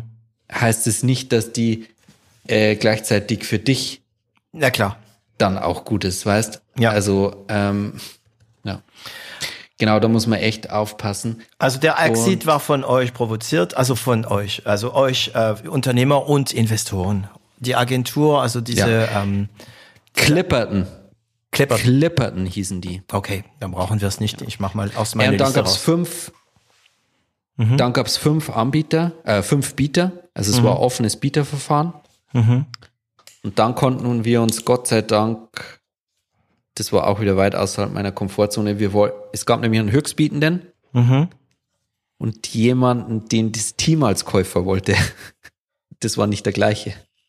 Die Nochmal, ach, Gesellschafter okay, wollten das natürlich heißt, den Höchst, es gab einen Investor, der war bereit, viel mehr, also mehr als die anderen zu zahlen, aber ein volles Exit wäre das gewesen.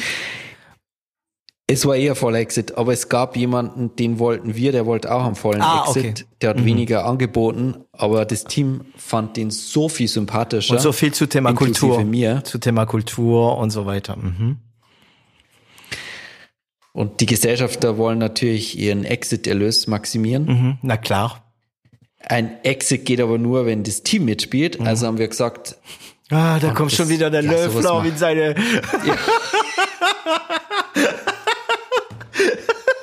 Entschuldigung, aber du lachst ja auch gerade, ja. Ah, schon wieder der Löffler, der will schon wieder extra Wurst. Und dann? haben wir uns durchgesetzt. Ja, geil. Cool. Sehr schön. Hey, und ich habe mit allen unseren Gesellschaftern, wirklich mit allen, Hm. es geschafft, tatsächlich den Kontakt zu halten. Mit dem einen mehr, mit dem anderen weniger. Aber es gibt ein paar Leute, mit denen bin ich immer noch bekannt. Hm. Also wir haben das dann schon, das war mir auch wichtig. Also war ein guter Prozess. Und ich, also es war 20 Millionen, Okay. was für Deutschland auch schon mal so, ja, Ah, ich, ich muss nicht mal fragen Exit, hier. Da kommt direkt die Antwort. Wie viel nochmal? 20 Millionen. Ähm, wie viel, wie viel Prozent hattet ihr noch äh, als ähm, ja, Te- Teilhaber, sagen wir mal?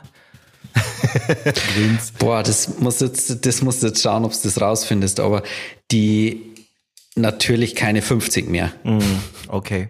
kannst dir vorstellen, mhm. nach der Geschichte, die wir heute da schon gemeinsam durchlebt haben mhm. und nach den ganzen Runden.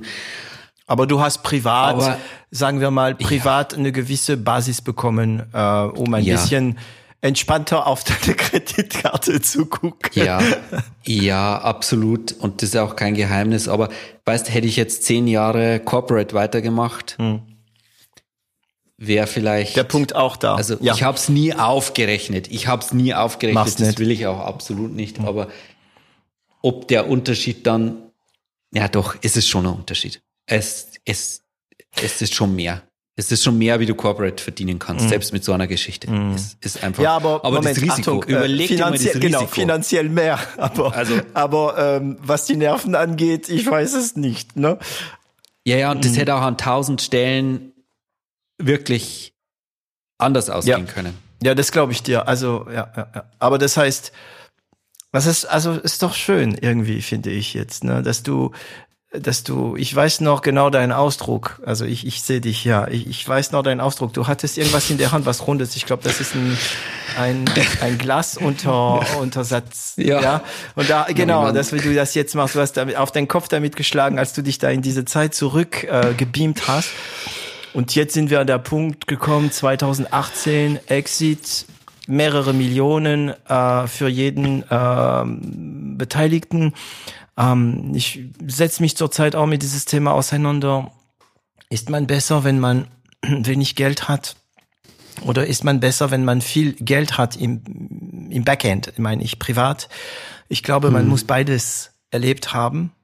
Hm. Ähm, und auch die Tatsache, also ich meine, in dieser Moment, als, als sagen wir mal, ähm, die Verträge beim Notar unterschrieben worden sind für den Exit und du gewusst hast, ähm, die Firma ist jetzt erstmal perenn, ähm, du bist, sagen wir mal, du hast einen gewissen finanziellen Puffer privat.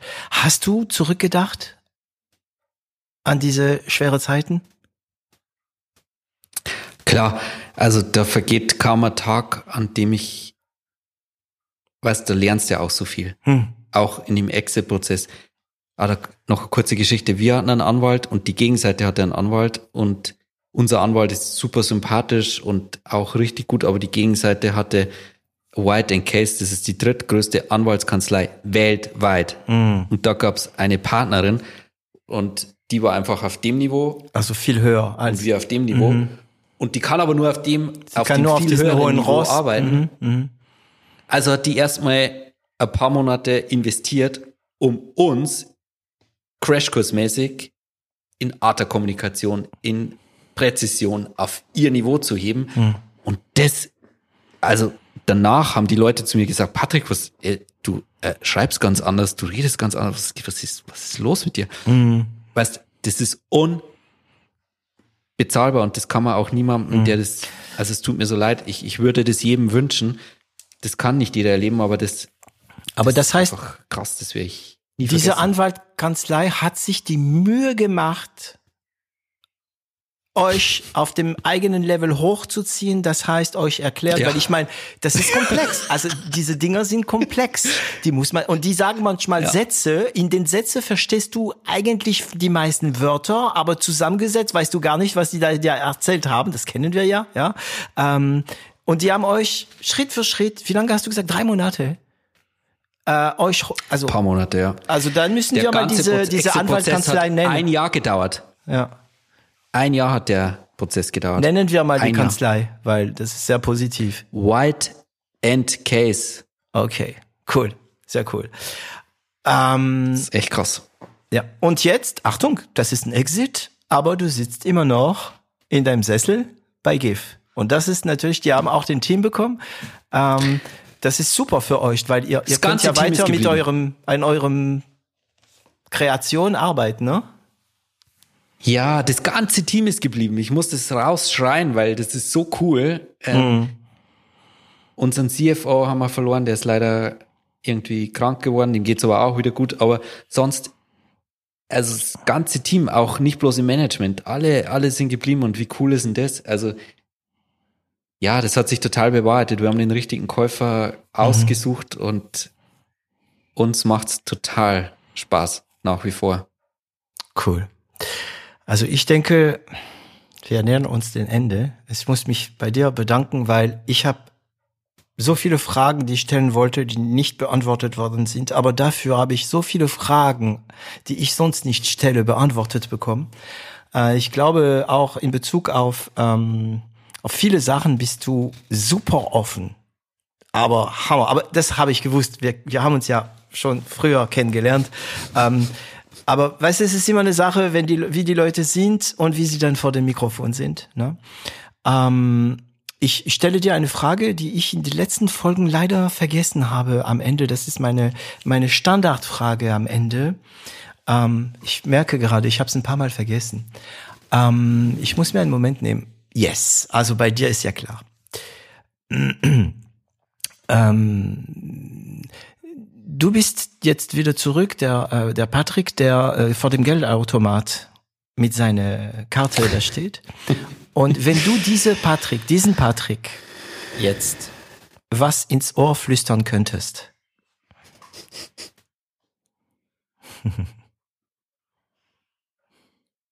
Überleg. Ich, ich, ich komme wieder zurück auf meinen Keep Walking. Mm. Keep Walking. If you go through hell, keep walking mm. ist, das ist der beste an der Stelle echt der beste Advice. Und ich, ich ergänze auch, ich meine, Entschuldige, Winston Churchill, Entschuldigung, ich ergänze was mhm. bei dir. Sich selber bleiben. Mhm. Das ist so wichtig. Mhm. Klar, nicht immer sich einfach. verändern. Mhm. Mhm. Aber wer sich zu sehr verbiegt, der bricht ja. irgendwann. Ja. Und Anpassungsfähigkeit wird manchmal zu sehr hochgelobt. Ähm, ja. Und eine letzte Frage. Patrick, was hast du noch vor? Ich genieße es. Ich genießen tatsächlich für einen Moment und da lasse ich mich jetzt auch gar nirgendwo anders hin äh, motivieren ich genieße es gerade. Ich habe so ein gutes Team. Ich kann auch mal mittags zum Eisbach gehen und surfen und weiß, der Firma geht's trotzdem gut. Das konnte ich nämlich jahrelang nicht. Mhm. Ich habe einen super Gesellschafter. Mhm. Ähm, ich genieße es gerade. Wir haben zwei super Produkte mittlerweile. Ähm, ich bin einfach hier. Sehr schön. Patrick, ich muss mich nur noch bei dir bedanken, nochmal. Ähm, ich äh, werde jetzt irgendwie mit einem positiven Gefühl wieder aus dieser Podcast-Folge äh, rauskommen. Wir bleiben sowieso in Kontakt, das ist ja schon klar. Wir äh, werden wahrscheinlich nochmal, wenn du dir die Zeit nehmen möchtest, eine Folge über Gott und die Welt zusammen aufnehmen, um das Thema vielleicht Surfen oder oder so äh, zu machen. Aber das dauert ein paar Monate bis dahin. Also nochmal vielen Dank und ähm, danke an alle, die immer noch da sind. Wir wissen, dass die, ähm, die Zuhörer ähm, bei Null auf eins echt lange, lange, lange dabei bleiben. Wirklich. Äh, es hat auch mit äh, unseren Gäste zu tun. Also Patrick, vielen Dank und tschüss Danke, David, das hat mir großen Spaß gemacht und ich schließe einfach jetzt ab mit deinem Spruch, den ich gelernt habe. Ein Depp zu Fuß kommt immer weiter als ein Gelehrter, der sitzt. Et voilà, Sie haben es geschafft, diese Folge bis zum Ende zu hören und ich danke Ihnen dafür. Sollte Ihnen dieser Podcast gefallen, vergessen Sie nicht, ihn zu teilen und darüber zu sprechen. Abonnieren Sie uns und zwingt Freunde und Familie es auch zu tun. Sie finden uns auch online unter 0auf1.com. Und falls Sie eine Internet- und Medienagentur mit einem breiten Spektrum an Erfahrungen und Kenntnissen brauchen, melden Sie sich. Das Team von L'Agence wird sich besonders gut um Sie kümmern.